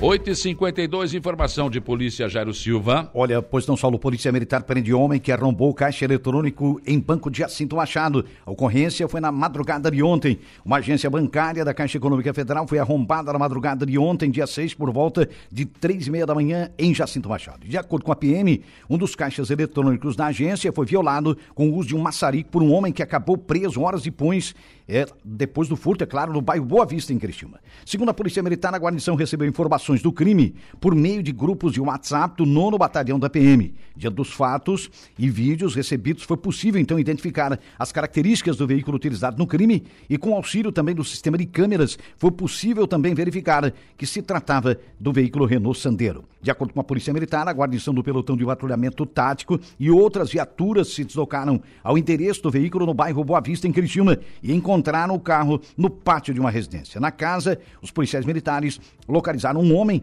e, em buscas pela residência, foram apreendidos na ocasião 50 munições de calibre 9mm e três estojos com munições de calibre 32, além de R$ 2.950 em dinheiro. Além dos objetos encontrados na residência, a polícia também apreendeu, é, inclusive, é, foram apresentados, aliás, à polícia, entregues na Delegacia de Polícia Federal em Criciúma os objetos que foram deixados na agência bancária durante a fuga. Nesse caso, foi um celular de cor branca, uma caixa de isopor com papel alumínio, uma chave inglesa grande e também uma barra de ferro medindo aproximadamente 2 metros. Os policiais ainda prenderam um maçarico, um botijão com cilindro verde. O homem foi preso e conduzido à delegacia da Polícia Federal em Criciúma. De volta com Dia a Dia.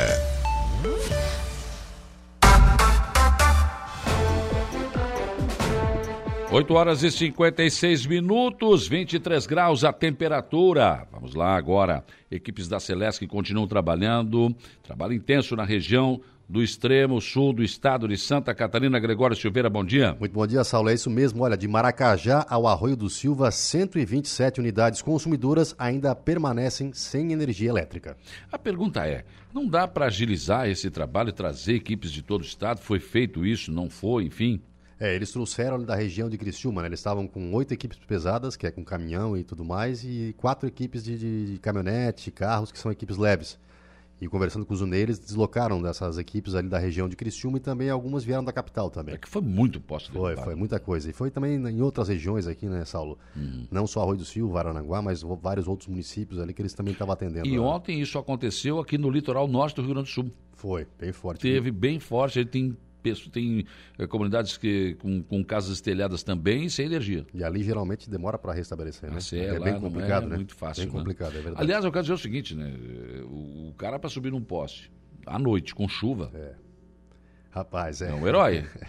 É verdade, com vento, chuva ali, Olha... ele pega e vai soltando aquelas coisinhas em cima, dá até medo ali mesmo. É, não, não, não, é, um, é complicado. É de alto risco, cara. É, com certeza. Com então, certeza. ah, não, vergonha, tá, tudo bem, Celeste, né, a gente quer que volte energia. Eu acho também absurdo a pessoa ficar desde sexta-feira até às 5 da tarde até, até, até segunda-feira sem energia. É, claro que é. Muitos dias é complicado. Também tem o um prejuízo, né? Tem a tua comida na geladeira e tudo mais ali, então complica tudo. Complica tudo. Notícia da hora com o Gregório Silveira. Eu volto para discutir a questão da rótula do relógio do sol com o Xavier. Depois do intervalo, primeiro tem a notícia da hora. Notícia da hora. Oferecimento. Giasse Supermercados. Laboratório Bioanálises. Civelto Centro de Inspeções Veicular. Clínica de Olhos São José. Lojas Colombo. E Rodrigues Ótica e Joalheria. O trabalho da Celesc vem sendo intenso no extremo sul do estado. Devido às fortes chuvas que atingiram a região, foram muitas ocorrências de quedas de árvores na rede elétrica e também queda de postes. A expectativa da concessionária é conseguir, ainda nesta terça-feira, restabelecer a normalidade do sistema de fornecimento. Na manhã de hoje, de Maracajá a Balneária Arroio do Silva, 127 unidades consumidoras ainda permaneciam sem energia elétrica. A situação mais complicada é a de Balneário Arroio do Silva, que tem 109 pontos com problemas, todos na região central do município. Em Maracajá, 13 unidades consumidoras permanecem sem energia todos na Vila Beatriz. Já em Arananguá, são cinco unidades, quatro na volta curta e um na volta do Silveira.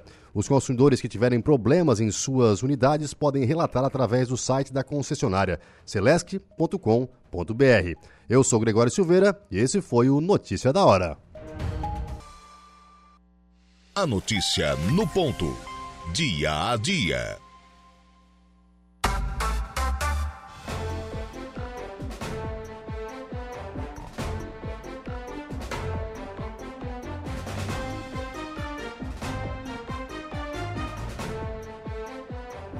Nove horas e onze minutos, nove e onze, temperatura em 23 graus aqui da nossa região sul do estado de Santa Catarina. Vamos em frente nas informações e discussões do dia a dia. E agora vamos discutir exatamente essa questão uh, da rótula polêmica lá no Relógio do Sol e que está suscitando muitas críticas nas redes sociais, enfim, gente reclamando, em fila, enfim, que afunilaram ali, né? Uh, então vamos lá. Xavier está aqui com a gente, Sandro Xavier, Departamento de Trânsito da Prefeitura de Aranaguá, para explicar o que, que foi feito ali, por que, que foi feito da forma, como foi feito, se é que me fiz entender. Nossa, agora minha pergunta ficou bem complicada, bom dia. Pareço até aqueles repórteres né, das televisões, nível nacional, vamos fazer uma pergunta quando o cara termina, o primeiro tempo, né? Nesse primeiro tempo, o jogo foi bom, depois não sei o quê. Tá, mas a tua família, a pergunta é maior que a resposta dos caras, né? bom dia. Em primeiro lugar, bom dia, Saulo, bom dia a todos os ouvintes da, da Rádio Araranguá. É, é, em relação a essa pergunta muito cumprida, quando terminou de fazer a pergunta, o cara já não, já não lembrava já não, mais do, tá, o assunto que, tu que era, perguntou né? mesmo. não dá, né? Não dá. Mas enfim, Xavier, o que, que você tem a dizer em relação a essa questão? A gente tem conversado fora do ar né, a respeito disso aqui. É, a gente discute muito a questão de trânsito, que a gente também anda aqui no trânsito, também vê o anseio das pessoas. Por que, que foi feito daquela forma? Então, Saulo, é, em primeiro lugar, a gente é, tem que entender que ali existia um traçado que os condutores, as pessoas já estavam acostumados há pelo menos 20 anos. Sim. Ah, era complicado, era demorado, era confuso, causava, causava acidentes, causava bastante. Mas a população já, já sabia acostumada. como era. Eu, eu sei que se eu vim da, é, é, na entrada da cidade, eu tenho o trânsito livre para passar reto e o trânsito livre para entrar à esquerda. Isso era o que acontecia. E o restante dos outros sentidos tinha que aguardar a melhor oportunidade para poder fazer ali o cruzamento. Isso mudou com a implantação daquele, daquele trevo, daquele cruzamento. É uma rotatória grande, mas não deixa de ser um trevo, porque é, é uma entrada de cidade, Sim. precedida por uma rodovia, entende? Com uma dificuldade é, é, geométrica é, peculiar, porque são três avenidas e ela vai é, é, desembocar numa, numa pista rua de, de, de uma pista simples, é. o que dificulta bastante. Então, a intenção ali foi é, é, tentar, nesse primeiro momento, é, sinalizar e disciplinar para que o motorista entenda o novo traçado. Hum. Então, está aqui conosco aqui o, o, o, Guilherme, que é engenheiro e é o projetista do projeto. Sim. Foi ele que já na, na, na, administração passada, né, Guilherme? Sim. Foi feito Esse uma... projeto estava na gaveta lá, fazia um Exatamente. tempo já. Né? Exatamente. Na, na, administração passada já existia é, é, a intenção desse projeto e o Guilherme foi o primeiro a desenvolver certo. o projeto ali e de lá para cá, claro, houve várias é, é, sugestões e né, para tentar melhorar. Até a sinaleira aqui, se estudou também, né? Se estudou sinaleira e tal, mas é, é, quem elaborou o projeto e quem né, colocou as modificações uhum. e foi captando as sugestões e colocando foi o nosso engenheiro aqui, então, tá. projetista tá. Guilherme. Bom dia, Guilherme, tudo bem? Bom dia, Saulo. Tudo bem? Podia estar tá melhor, né? Se tivesse funcionando. Podia, podia. tá então, procurando aqui a chibata aqui para bater na gente, né? é, as costas de vocês devem estar alanhadas, né? É. Mas assim, a gente, a gente trabalha com vendo o trânsito, a gente hum. conhece a cidade. Nós moramos aqui, né? Então, a gente sabe, até pergunta Xavier, ó, seguinte, é, como é que é o fluxo aqui? Qual que é maior? Ele disse, não, nesse fluxo é tanto, hum. nesse outro aqui é, é, é tanto fluxo. Daí disse, não, esses dois fluxos aqui são iguais. Então, não tem como ter uma preferência, né? Aí nós fomos estudando, vendo hum. o que, que, que, que pode passar aqui, passar ali, resolver esses conflitos que tem de, de acidentes e tal a gente vai estudando da melhor forma, né? Uhum. Claro que daquela forma que estava ali também era uma forma não, não, interessante, tava... não. É, não. Estava funcionando, mas eu acho porém... que havia mais acidentes que vinha da Presidente é. João Goulart com, com a 7 ali. No mais, você vinha da Jorge da Serra entrava à direita, e aí quando você ia, se quisesse acessar ali, também tinha que ter cuidado, porque tinha o trânsito que estava entrando na cidade e você estava querendo sair. Era confuso também. É, exatamente. Então foi isso, nós estudamos, eu, junto com o Xavier, ele também é um técnico na área e uhum. e tá aí o que está executado, né? Pois é, mas aí eu vejo filme, né, filmagens, eu vejo fotos que está gerando muito, muita, muita, muita fila. Não anda o trânsito. Olha, pode ser que em horários de pico possa acontecer. É, eu vou dar aqui alguns, né, alguns diagnósticos que a gente observou e tirou. Primeira situação, horário de pico. Horário de pico vai ter fluxo maior ali, natural, mas aqui na Coronel João Fernandes, na Rua do Fórum, é uma fila enorme e o trânsito não anda né, nos horários de pico. Na 15 de novembro, a mesma coisa. Quem sai ali do Castro Alves e quer acessar a 15 e ir para a Cidade Alta também não consegue na, andar. Na saída e entrada do colégio já complica. Já complica. É, na Virgulino de Queiroz, na Rua da Prefeitura, quem quer acessar a 15 ou quem quer acessar a Beira Rio também não consegue andar nos horários de pico. Quem está subindo do Célia Belisário para o centro da cidade às 8 da manhã também já não consegue acessar. Causa fila até lá embaixo. Eu faço aquele trajeto todos os dias. Aliás, quem vem lá da Polícia Rodoviária em horário de pico também já está enfrentando dificuldade. Exatamente. O antigo Sim. traçado da BR-101 já vem bem, bem cheio. Né? Exatamente. Então, o que, que acontece? Nós temos que levar em consideração é, os horários de pico, nós temos que levar em consideração outro fator importante aqui de Araranguá, que é a frota de veículos que nós temos, que hoje seguramente passa de 50 mil veículos. Hum. Então, é uma frota considerável para uma cidade Sim. de 70 mil habitantes. É natural. Outra situação é que na entrada da cidade, além de ser a entrada da cidade, nós temos dois polos gerador de tráfego intenso, que é o Combo e o Giasse. Nós fizemos uma contagem de tráfego ali e dá, em média, mil veículos por hora passando ali. E entrando. ali, Xavier, é outra coisa que a gente vai ter que estudar, porque ali você tem Antônio Bertoncini. Que né? é uma, uma via de acesso. Vem Rui Barbosa, aí tem o combo. Mas aí tem a Presidente João Goulart, que é a entrada da cidade. E aí tem uma rótulazinha pequena ali, e olha, eu não sei por que, que não dá. Acontece Exatamente. acidentes ali, mas. mas menos do que ainda poderia, me... né? Exatamente. É. Aí a solução, bom, eu não sei, vocês são técnicos, se virem, né? É, é, é, é aquela questão do, da geometria do local, né? O posicionamento é, que é próximo do, do, da entrada da cidade e o polo gerador de tráfego. Né? Todo lugar que tem um polo gerador de tráfego vai dificultar o trânsito, vai deixar o trânsito mais lento vai jogar mais veículos na pista, que é o caso desses dois é, é, mercados que eu falei. Que é importante né, socialmente para a nossa cidade, não, não tenho a menor dúvida disso. Sim, lógico, né? Só que a gente, pela contagem que eu fiz, o Giasse e o Combo jogam em média 400 veículos na Presidente João Goulart por hora. Olha, fora quem está acessando fora a cidade. quem está acessando, tá fora quem está vindo é. da, do, do, das cidades é, é, vizinhas aqui, né, de, de, de, toda a MESC, quer acessar o Rio de Silva, quer acessar o Morro dos Conventos. Então... Mexer no trânsito é uma coisa polêmica. Eu me lembro bem, quando o Primo Menegali assumiu, no primeiro mandato dele, se lembra que nas nossas avenidas tinham retornos no meio da quadra. Às vezes tinha, tinha ruas aqui que tinha dois retornos. Sim. E dava muito acidente. Exato. O cara tentava entrar, batia. Na frente da rádio, na Getúlio Vargas, muitos anos atrás, bateu uma Brasília com Chevette. Na época é, eram os carros. Dois né? carros do, da, da, Sim, da hora. E bateram que chegou a virar em cima do canteiro central. Sim. Não foi tentar fazer o, retorno, né? É, e aí o que aconteceu? O primeiro negócio eu fechar isso, não tem mais. Vai de rótula a rótula. Aí começaram, não, é convênio com os virar, postos de né, saúde, de, de, de né, combustíveis, que não sei o quê. Cara, mas resolveu. Exatamente. Levou um tempo, mas resolveu. Agora, ali também é uma situação, quer dizer, de repente o cara vai ter que vir da, da, da, da Rui Barbosa, vai ter que ir lá fazer o trevo para depois seguir para a Cidade Alta. Não sei. É, é uma solução também. A opção também. É, é, procurar rotas alternativas, se for o caso. Né? Principalmente em horários de pico.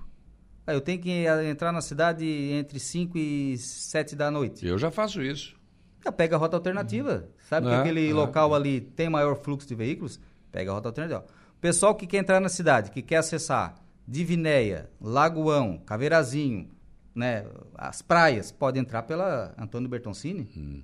Ou quer vir para Coloninha, Uruçanguinha, centro da cidade, pode pegar Beira Rio e, e, e entrar na cidade. Então, são rotas alternativas. Tem é, alternativa. E naquele primeiro momento ali, é, nós tivemos que aplicar, o, o Sal, quero deixar isso bem claro, aplicar justamente o que está na legislação de trânsito.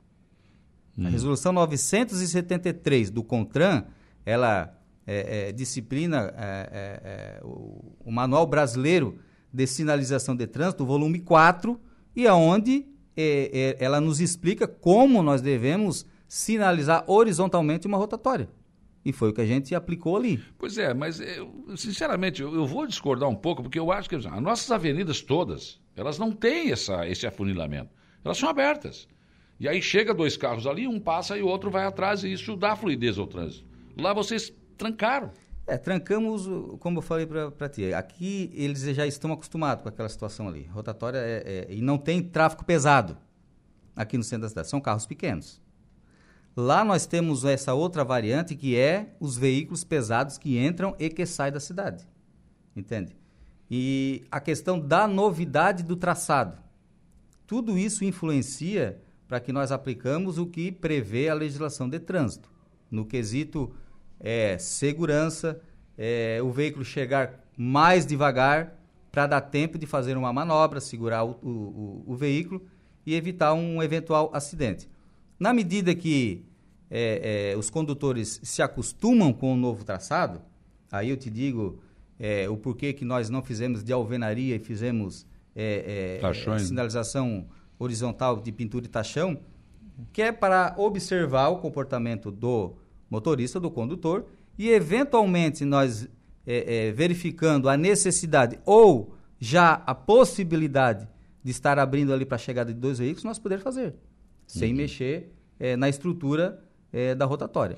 Eu acho que a gente está discutindo algo que já foi discutido. Por exemplo, no tempo do Geraldo, colocaram uma rota, uma rotatória aqui que era do tamanho de um, até apelidado de disco pouso, voador, de... pouso de disco voador, né? Diminuíram a rota e não aconteceu nada. Não havia, não tinha necessidade nenhuma. Pois é, mas Será daí, que não é o caso? Daí eu vou te falar agora então. É, naquele período que ficou aquela rotatória, é, nós temos a, a estatística, acidente zerou. Zero em todo o período. A partir do momento que foi diminuída, já tem várias ocorrências de colisões. E eu já recebi vários pedidos do departamento mas, de trânsito. Mas, mas a gente faz uma rota desse tamanho, lombada mas o caminhão perigoso. passa direto em cima dela, porque não consegue fazer não. a volta, o ônibus também. Não, é, e aí essa rota também te joga, essa rota grande te joga quase na, na, dentro da casa do cara lá da esquina. É, daí o que que acontece? O cara no o, poste. o espaçamento não, é precisa de, de existir. né? É. Pois é. para daí o, o veículo é maior porte, ele poder passar por cima, né? Agora o veículo pequeno ele pode fazer pois é, mas aí então. Mas a, a, então tá então tem alguma coisa que não, não tá certa, é errado. Né? Mas, mas existe uma diferença entre aquela que foi colocada ali no cruzamento da Coronel João Fernandes com a Capitão hum. é que não foi deixado o espaçamento é, por fora dela de circulação suficiente. É, não foi? O contrário dessa, lá do relógio do sol agora, que foi feito todos os cálculos pelo Guilherme, do espaçamento necessário para um caminhão fazer a circulação por fora certo, dela. Certo. É, Tem um a... ônibus, caminhão pode fazer. Exatamente. Então passa dois carros. Exatamente. Então por que trancar e deixar passar um só? Não, é, é que vai acabar beneficiando só o fluxo que entra na cidade. Vai entrar dois carros o tempo todo quem vem da cidade alta não vai ter oportunidade de, de conseguir cruzar. Não, mas nas rótulas é assim, não acontece isso. É, é, é uma variante que pode acontecer, entende? Não Como vejo. entra um carro por vez, dá tempo de o um veículo que entra da, que sai da cidade alta e ir para o centro conseguir fazer a circulação. Mas quem está na rota tem preferência. Se você conseguiu entrar na rota, entrou, pronto. Não é, tem. mas a, a, é, é, uma outra situação que, eu, que, a, que, a, gente quer deixar claro. Tem gente é, é, com, um, confusa em relação à sinalização que foi colocada lá.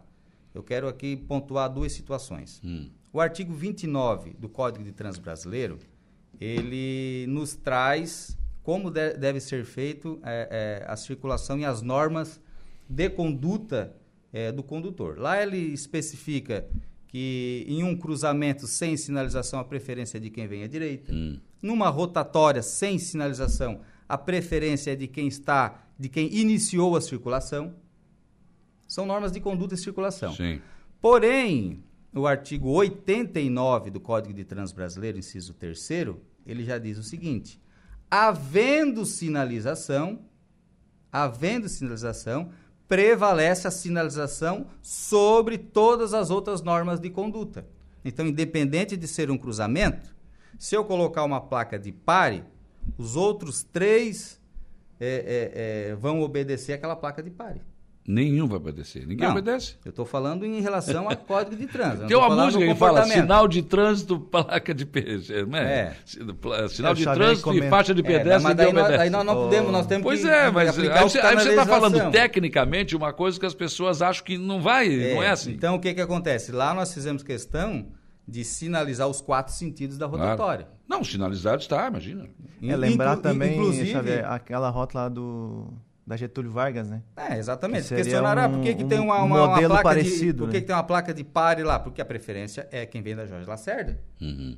Aí questionaram, tá, mas nós temos é, é, no final da Getúlio Vargas uma rotatória que é um cruzamento com uma, com uma rodovia. E lá tem uma placa de pare no início, tem uma placa de pare dentro da rotatória, no sentido oposto tem uma placa de pare. Quem está entrando na, na Getúlio Vargas tem uma placa de pare dentro da rotatória. Eu acho que o Estado ele também tem capacidade Sim, técnica sim, sim. de sinalizar corretamente. Daí o cara se não para, bom, tá ali, a placa tá, Tá ali. a placa, é foi o que a gente fez ali naquela rotatória. Nós é, é, regulamentamos e sinalizamos todos os sentidos. Agora, o motorista ele tem que observar a sinalização. Mas vocês admitem que pode haver algum tipo de mudança ali? Podem, sem dúvida nenhuma. Aquilo ali, como, como o Guilherme comentou, a gente já justamente fez de, de- de sinalização horizontal, eh, de tachões e, e, e pintura, justamente para observar o comportamento do, do Uhum. condutor e havendo a necessidade, a gente, se nós tivermos segurança que realmente vai ser seguro, a gente pode estar também ali eh, abrindo o O afunilamento. João Sequinel, bom dia, Saulo. É uma vergonha a nossa Ciretran Detran ainda não estar funcionando. Segunda vez que venho no Turvo para fazer uma foto e estão sem internet no local. É uma falta de consideração. Araranguá é município desse porte, mendigando serviços em outros municípios. Precisamos ser autossuficientes. Olha, eu já falei sobre isso, João Sequinel, não vou falar de novo. Né? Acho que é muito devagar mesmo, uma falta de respeito. Eu também tive que renovar a carteira, tive que ir no Turvo. Ainda bem que tinha internet. Né? Fui lá e consegui tirar foto. Agora, desde agosto, assim, não tem, não há justificativa. Me desculpe, delegado regional. A falta de atitude. Falta de atitude. O município ofereceu uma sala, o SAMAI ofereceu uma sala, bota ali esse negócio e faz funcionar, gente. Não. Estão esperando agora colocar ar-condicionado, fazer tudo. Me desculpe, mas eu não. Enfim, eu já tinha falado sobre isso e é a minha opinião. Não, não mudo, não mudo. É uma falta de respeito com o cidadão de Aranaguá. Tem que sair daqui no sombrio, no truba, tirar uma foto para carteira de motorista. Ah, absurdo. Desde agosto? Não, inaceitável. Concordo contigo, João Sequinel. Reinaldo Pereira. É muito fácil fazer as coisas erradas depois tentar colocar a culpa no motorista, dizendo que o mesmo tem que se adaptar aos erros cometidos pelos responsáveis. É o Reinaldo Pereira aqui, da Hora do Recado. Eu acho que a, Tá sina- bravo contigo. a sinalização de trânsito é para ser cumprida, né? Se nós não respeitar a sinalização, nós estamos é, é, errando no trânsito. É, Se tem sinalização, tem como. Se é boa, se é ruim, não sei, mas. mas ele está achando que você está colocando a culpa no motorista. Não, não é questão de colocar a culpa no motorista. É de é, é, é chamar a atenção do motorista para a questão da sinalização e adaptação ao novo traçado, que é o que é diferente. Então vou botar mais lenha na fogueira. Léo Guimarães, que eu vou apagar o incêndio com, com gasolina agora. vou dar, o Léo Guimarães, vou dar um conselho, não reinventem a roda, coloca a sinaleira, no mundo inteiro funciona com sinaleira, por que que aqui seria diferente? É, é uma boa alternativa. É, é colocar a sinaleira... Eu como, acho que como, vai piorar. É, eu acho que piora. Que como que uma cidade que funcionou, faz 20 anos funcionando com rotatória, vai voltar para a sinaleira? Então é uma questão. Porque assim, Araranguá é diferente, gente. Araranguá é uma cidade com avenidas, então dá para manter a rota. Claro que vai chegar um momento que a gente vai ter que rever isso aí, acho que vai ter que ter um sistema binário, a ah, 15 sim. vai, a 7 vem, alguma é, coisa assim. É, falar em, em, em, uma alternativa diferente, Saulo, para aquela questão ali da, da, do relógio de sol, que poderia resolver, eu acho que, que com mais é, eficácia seria um viaduto. Ah, mas aí esquece, né? Só que é uma obra é, hum, hum, hum. de outra dimensão, entende? É. Outra dimensão. O mesmo se fala aqui da. O Ronaldinho, quando era vereador, falava, pediu, inclusive, para o DEINFRA, um, um, aqui no Trevo das Praias, viaduto. Resolveria o problema. Não Exatamente. trancaria mais o trânsito, lá quem vem do arroio. Exato. Mas aí já é uma outra situação, né? Como diz os, popularmente, aí o buraco é mais embaixo, né? É, é aquela coisa, a gente tem que lutar com as armas que nós temos sim, no momento. Sim, exatamente. Então, a, a gente tem à disposição aquela, aquele tipo de geometria, aquele traçado ali, é. e nós vamos tentar implementar a, a, melhor solução possível. E também o tempo que ia ficar esperando ali na sinaleira vai ser pior, né? Pois então, eu, eu acho que teria mais fila ainda. Mas Porque quantos, tempos, quantos tempos teria que ter essa sinaleira? Ah, no mínimo de 30 a 45 um pra, segundos. Um para quem vem da Presidente Jugular, outro para quem vem da Sete e outro para quem vem da Jorge Lacerda. Já deu um minuto e meio, parado. Ah, vai dar mais. Não, três sentidos já deu um minuto e meio. Se for a 30 segundos né, a paralisação, que pode ser mais. Não, tem que ser mais, né? Tem que ser mais. Não, não, não sei. Bom. E, e pelo que eu tenho observado, Saulo, eu, eu monitoramos na sexta-feira na abertura, monitoramos no sábado pela manhã, no sábado à tarde, no domingo, ontem. Pelo que eu observei, é, é, é realmente nos horários de pico fica um pouco mais é, devagar o, o trânsito, mas não parou. Ele continua andando devagar, mas continua andando. E, e o tempo máximo que uma pessoa possa parar ali, eu calculei, nunca chegou a 30 segundos. Hum. O carro parado na rotatória. Sim. Então, ele ainda está mais é, é, é, com mais velocidade do que se fosse uma sinaleira. Essa ah, é a observação que a gente eu concordo, faz. com a sinaleira sim, mas ainda acho que tem que abrir. Bom, eu só acho. O, a Simone Dama está dizendo aqui, bom dia, pergunta para o Xavier que estudo é esse que nem o Afrani, nem a Regina e ele mesmo estão fazendo para colocar lombadas na Avenida das Bandeiras no Lagoão? É mestrado ou doutorado? a Simone está perguntando. Pois é, o hum, Saulo. Hum. Enquanto um, um, alguns pedem lombada, outros reclamam da lombada. Da lombada, é, é verdade. É, a gente não coloca, eles ficam batendo. Vão deixar acontecer alguma coisa, não vão tomar providência. Aí a gente vai lá e instala uma lombada já virou a cidade do quebra-mola, acabaram com o fluxo do trânsito, só fazem lombada. Não se consegue andar. Não se consegue andar, então é, é isso é. Mas tem é, pontos que são necessários. É uma Essa da, é, dividida, é, né? Olha, a maior reclamação que eu recebo, ou pedido de lombada, é da. Tem outra aqui, ó, da, da Avenida das Bandeiras. Jusemar José da Rosa, Avenida das Bandeiras Lagoão. As pessoas disputam espaço na ciclofaixa com carros, motos e caminhões. Não há nenhum redutor de velocidade, quebra-molas, etc. Quem irá se responsabilizar por acidentes futuros? Tomara que não seja por mortes ou uma incapacidade física. Não houve nenhum estudo estratégico de segurança, pois a via eh, tem quase um quilômetro de extensão. Vocês estão trabalhando muito, porém faltam algumas correções. É, a questão da Avenida da Bandeira foi uma obra que foi licitada, né? Foi feito e quando se foi feito o projeto, não se colocou os redutores de velocidade. Se foi feita a sinalização, ela está sinalizada, e não foi colocado o redutor de velocidade. Eu, cada pedido que está chegando é, é, para implantação de lombada, nós estamos trabalhando junto com a estatística, que é levantada pela Polícia Militar, e eu peço a estatística de pelo menos os últimos 12 meses, para ver quantas ocorrências ocorreu no local, hum. para que então realmente a gente nós tenhamos parâmetros para estar tá implantando a, a, as lombadas. ali foi feita a solicitação, hum. estou aguardando a, o retorno com, com a estatística, e, e quero ressaltar aqui que em vários locais que foram pedidos lombadas, a estatística veio com zero é, ocorrências de trânsito. Então, como é que tu vai implantar uma, uma, uma lombada no local que em 12 meses não ocorreu nenhuma ocorrência de trânsito, nenhum sinistro, nenhuma, hum. é, é, é, nenhum acidente. Então, é isso que as pessoas, ah, mas pode dar. Mas é um local que a, a, estatística mostrou que não... Não é necessário. Não é necessário, então... Luiz Erna Souza, por que fechar a Virgulino de Queiroz com a Capitão Pedro Fernandes? É ali a rua da prefeitura, chega na Capitão tem que entrar à direita, para a esquerda tu não trancaram, né? É, nós imaginamos que ali, eu acho que o, que o Guilherme projetou aquela... Não, a lei, na verdade, era para ser aberta, né? Porém, como há um desnível muito grande, assim, é, realmente a empresa não conseguiu fazer aquela implantação ali. Se fizer, aí vai ficar um, uma subida ali que não tem como... Exatamente. Não Ficou tem como passar o veículo ali. Porque a avenida ali era meio de, de caída, né? Aí Exatamente. se pensar em algo, seria mais, mais à frente ou mais embaixo. Uhum. Aí teria que. Porque hoje quem sai ali pela Virgulina, sai, vem, vem em direção ao Uruçanguinha, tem que entrar à direita, né? Pega a direita e depois contorna. Logo em seguida ali logo já seguida tem um já retorno. consegue. Tem dois, é. do, tem dois retornos ali. Um logo a uma quadra, né, hum. Guilherme? Não, ali seria interessante direita. até para não ter mais trânsito na, na avenida, né? Nesse, nesse sentido, né? O Valdemar Machado, não adianta, eles só vão entender o trânsito a partir do momento que começarem os acidentes. A cidade está feia e intransitável. Eu não acho que está feia e não acho também que está intransitável, mas é a opinião dele, está colocando aqui, trazendo aqui. Léo Guimarães, a cidade cresceu, sinaleiras funcionam no mundo inteiro, por que, que aqui não. Olha, aqui eu vou, eu vou te dizer uma coisa, eu não sei qual. Eu estou em Aranaguá faz quase 30 anos. Tinha uma sinaleira aqui na esquina do Banco do Brasil, aqui na Caetano Lames, o que dava de acidente. Botaram a rota, não acontecia mais. Tinha, tinha sinaleira na Cidade Alta. O certo. que dava de acidente. Muito. É. Não deu mais. Eu acho que algum, em algum momento a gente vai ter que estudar isso sim. Acho que sim. Acho que sim.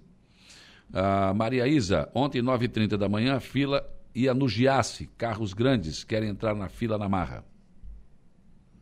Ele está sinalizado, aquele local todo, existe até inclusive uma lombada a quase 15, 18 metros, para justamente reduzir a velocidade ali e o condutor é, é, pegar a direita e sair na rotatória. É que o povo tem que começar a, a observar a sinalização do local. O Cauê Steiner de Souza. Bom dia, Saulo. O que ele está explicando, ok, tá. Mas ele não está pensando que o trânsito está parando e criando filas, o que não existia antes. Aí quer obrigar a pegar outras vias. Eu tenho o direito de escolher onde ir. E aí, esse é o ponto que as pessoas mais estão debatendo aqui. Ou seja, não havia fila antes. E agora há.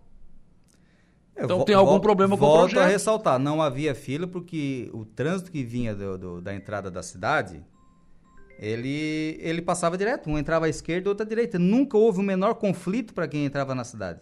Hum. E quem ficava com conflito eram os outros três acessos. Hoje equilibrou. Esse é que o, o, o pessoal tem que entender um pouquinho. Hoje ele vai ter que reduzir a velocidade para chegar na rotatória.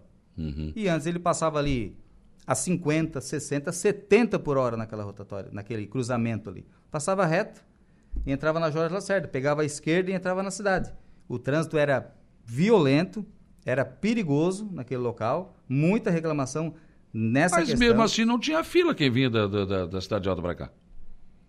Como tem agora. Pelo menos eu não, não via. Não, não, tinha, não tinha fila, mas o, o, o trânsito ali, quem desce da, da cidade alta para o centro, está fluindo. Anderson Caetano Nunes, bom dia. É só não reduzir a uma pista, igual fizeram, porque já flui o trânsito. É, é, é, e diminuir um pouco a rótula. É a opinião dele aqui. Uh, Oni Silva, fizeram um cruzamento indiano. Bom senso, gente. O Nadir Machado, bom dia. Eu só acho que não deveria ter mexido na avenida. Acho que poderia continuar como estava. Quem, é, aí também é, é, outro, é outra opinião aqui. Né? Eu também acho, eu não acho. Eu acho que tinha que fazer alguma coisa. Só não concordo com essa questão de um carro só e trancar o trânsito. Isso está causando problema, isso está bem claro, né? Aqui também Tiago Xavier, aproveitando o espaço, bairro Barranca, próximo à Ponte Pensa, precisa de uma lombada. Parabéns, Sandro, pelo trabalho realizado frente ao Departamento de Trânsito. Ricardo Geller, bom dia, Saulo e, Sandro Xavier. A nova rótula 7 precisa apenas de alguns ajustes, né? Por exemplo, não afunilar a pista para quem chega na cidade. E quem vai sentido cidade alta eh, tem uma placa para dar preferência para quem vem da praia. Uh, quem entra na cidade, ou seja, o motorista vai ficar no meio da rota. Ah, ela está sinalizada. A preferência, é, a preferência é de quem entra na cidade, quem vai acessar a rodovia. Ele está sinalizado nos quatro sentidos justamente dessa forma. Eu vou dar um exemplo da Avenida Getúlio Vargas, já falei aqui no início. Quando tu desce da Avenida Getúlio Vargas, tu vai acessar a Jorge Lacerda para ir para as praias. Existe uma placa de pare na esquina é, do posto, existe uma placa de pare lá dentro da rotatória, porque a preferência é da rodovia. Uhum. E o povo para dentro da rotatória. Ou Sim. ninguém desceu a, a, Getúlio Vargas e fez esse trajeto. O povo Sim. para dentro da rotatória. A mesma coisa quem tem vem da Jorge Lacerda e quer subir é, para a Avenida Getúlio Vargas. O povo para dentro da rotatória porque existe uma placa de pare dentro da rotatória. Certo. A preferência é da rodovia. Luzerna Souza, bom, essa pergunta já foi respondida em relação ao capitão Pedro Fernandes com a Virgulino de Queiroz. Vanderlei Luciano Nagel, passei agora, agora mesmo. E para mim está como as outras, só ter atenção mesmo.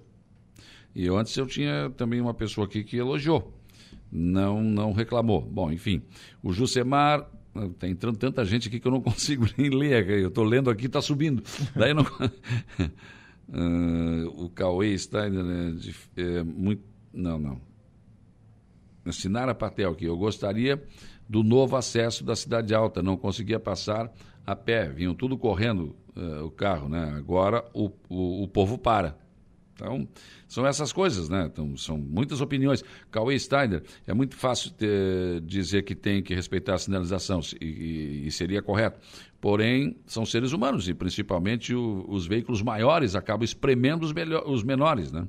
Aí são essas, essas situações. Lucemar da Rosa, quem quer ser o primeiro da sua estatística, amigo? Seu filho, seus parentes? Nós, moradores, sabemos da situação. Enfim. Né? Então, são pessoas que estão se manifestando aqui na nossa, na nossa live aqui, uns contra, outros a favor, enfim, né? É, são, são muitas manifestações. Uh, também aqui, bom, tem, tem outros assuntos que não, não são relacionados a, a, a, essa situação. Bom, mas na verdade, então, o que acontece é que pode haver mudança. Pode, sem dúvida. É, é um traçado novo, a gente tem que observar o comportamento é, do motorista, dos condutores, e a partir daí, da implantação a gente vai fazer a observação e fazer os ajustes necessários. Ô Saulo, a, a, a, apesar de nós termos é, trabalhado conforme está previsto a legislação de trânsito, a gente sabe que cada cidade, cada lugar e cada local tem a sua peculiaridade. Sim. E, e além do mais, ninguém aqui é dono da verdade. Lógico, nós, se lógico. for necessário e nós tiver é, é, é, a consciência que precisa de ajustes, precisa de melhorias, sem feito. dúvida nenhuma a gente vai fazer. Claro. Isso o cidadão araranguaiense, o nosso motorista, pode ficar certo disso. Uhum. O, o, prefeito César e o, o, e o e toda a nossa administração e, e, e engenheiros, vamos observar para fazer a, as melhores é, ajustes necessários e possíveis na, claro. na, rotatória. Bom dia, Saulo. Ficou bom o relógio de sol. Parabéns. Sinaleira não presta. Tempo que eu tenho de carteira é, que eu saiba, a preferência na rotatória é de quem já está na rotatória. Né? O, o Clésio Lagoa aqui é caminhoneiro. Bom dia, travessia do Antônio Paulino vai ficar trancada? Travessia do Antônio Manuel Paulino. É, ali nós sim, fechamos, sim. né? Foi fechado, vai ficar assim? Vai, vai. Vai ficar e a ideia é abrir aqui mais antes, né? Na, Porfírio Lopes do shopping, né? Tá. Fazer a abertura e fazer um rótulo ali. Ótimo serviço de trânsito, com as suas mudanças aos motoristas com pressas, tome chá de maracujá. Uma sugestão, meu pai mora na frente do ginásio Bolha. Está muito corrido o fluxo de automóveis. Né? Então, observação feita aqui também pelo nosso ouvinte Luiz Ivalésio de Prá, que está aqui conosco também, trazendo aí a sua, a sua manifestação. Bom, eu gostaria de continuar discutindo aqui, mas não tem mais tempo, já estourei meu tempo aqui. Sou obrigado a fechar. Muito obrigado, Xavier, por ter vindo aqui discutir. É isso, né? Tem que discutir com a população. Exato, exato. As mudanças que são feitas são para melhorar. Às vezes tem esses problemas e aí tem que fazer adaptações. Né? E, e, trânsito não é uma receita pronta, Saulo. A gente tem que levar várias, em consideração várias variáveis, né? É, claro, a gente faz, como eu já falei, é, conforme prevê a legislação. É e conforme a, a, a, os dispositivos geográficos, geométricos que nós temos no local e, logicamente, é, o comportamento do motorista. Todas essas variáveis devem ser consideradas em consideração, levadas em consideração, e a partir desse momento a observação vai ser para fazer os ajustes e melhorias necessárias. Obrigado, Guilherme. Agradeço ao Saulo aí a disponibilidade. Imagina. A gente trabalha para isso, né? Para fazer o, o melhor. A gente viu que teve bastante reclamação, mas também é acostumar né, com esse trânsito que, que é uma loucura, mas eu acho que com o tempo vai, vai, ser, vai ficar uhum. melhor. Guilherme Berim está dizendo, bom dia, Saulo. É só eles reduzirem a velocidade nas ruas, não precisa lombada nenhuma. Pois é, tira o pé, né? Mas não tira, né? Não tira. Muito bem, são 9h44, eu vou para o intervalo. Depois do intervalo tem informação de polícia com Jairo Silva e tem a transição para o estúdio 95. Rádio Araranguá. A informação em primeiro lugar. Oferecimento. Vigilância Radar. Pontão das Fábricas. E Estruturaço Loja de Gesso Acartonado. 956, informação de polícia, Jairo Silva. Olha, pois não, Saulo, é, choque elétrico mata menina de apenas 4 anos em Criciúma. Foi realmente uma fatalidade. Uma menina de apenas 4 anos morreu após levar um choque elétrico enquanto brincava em casa no bairro Vila Francesa, em Criciúma. Heloísa Leriano Campos Godoy encostou em uma extensão elétrica que estava energizada e foi levada até o hospital pelos pais, mas não resistiu. Segundo Estela Leriano, que é tia da criança, a família estava fazendo uma obra na residência. A extensão estava conectada na tomada para que o pai da menina pudesse trabalhar com os equipamentos necessários. Heloísa e o irmão, de apenas oito anos, brincavam então bem perto do aparelho quando ela encostou na extensão. Ela recebeu uma descarga de energia e ficou presa à corrente elétrica. O menino presenciou a cena e rapidamente correu para desligar o equipamento da tomada, ainda conforme o relato da própria tia. Após chamar a família, os pais levaram a vítima para o hospital. Por volta de 13 horas, uma da tarde, os médicos informaram que Heloísa havia ido a óbito. Sob forte comoção, o corpo da criança foi sepultado na tarde de ontem no Rio Maina.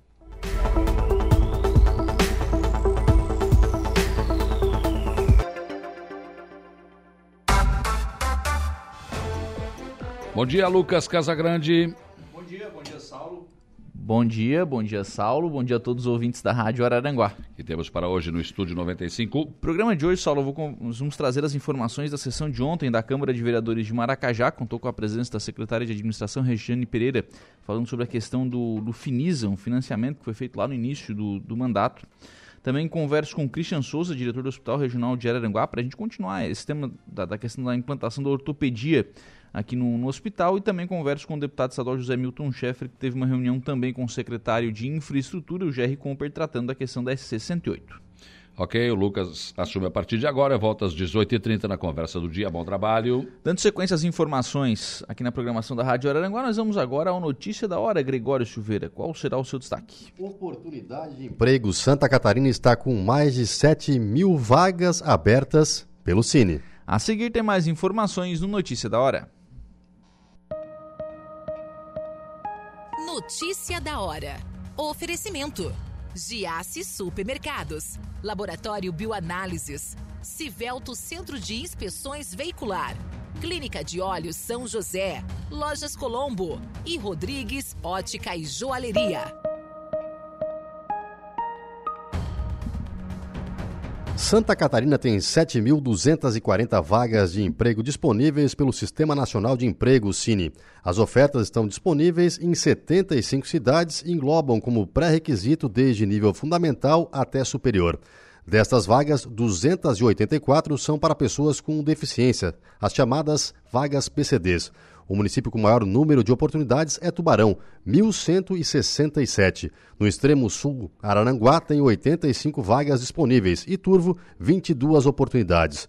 Para concorrer, os candidatos devem procurar uma das mais de 140 unidades do Cine. É necessário apresentar documentos pessoais como RG, CPF e carteira de trabalho.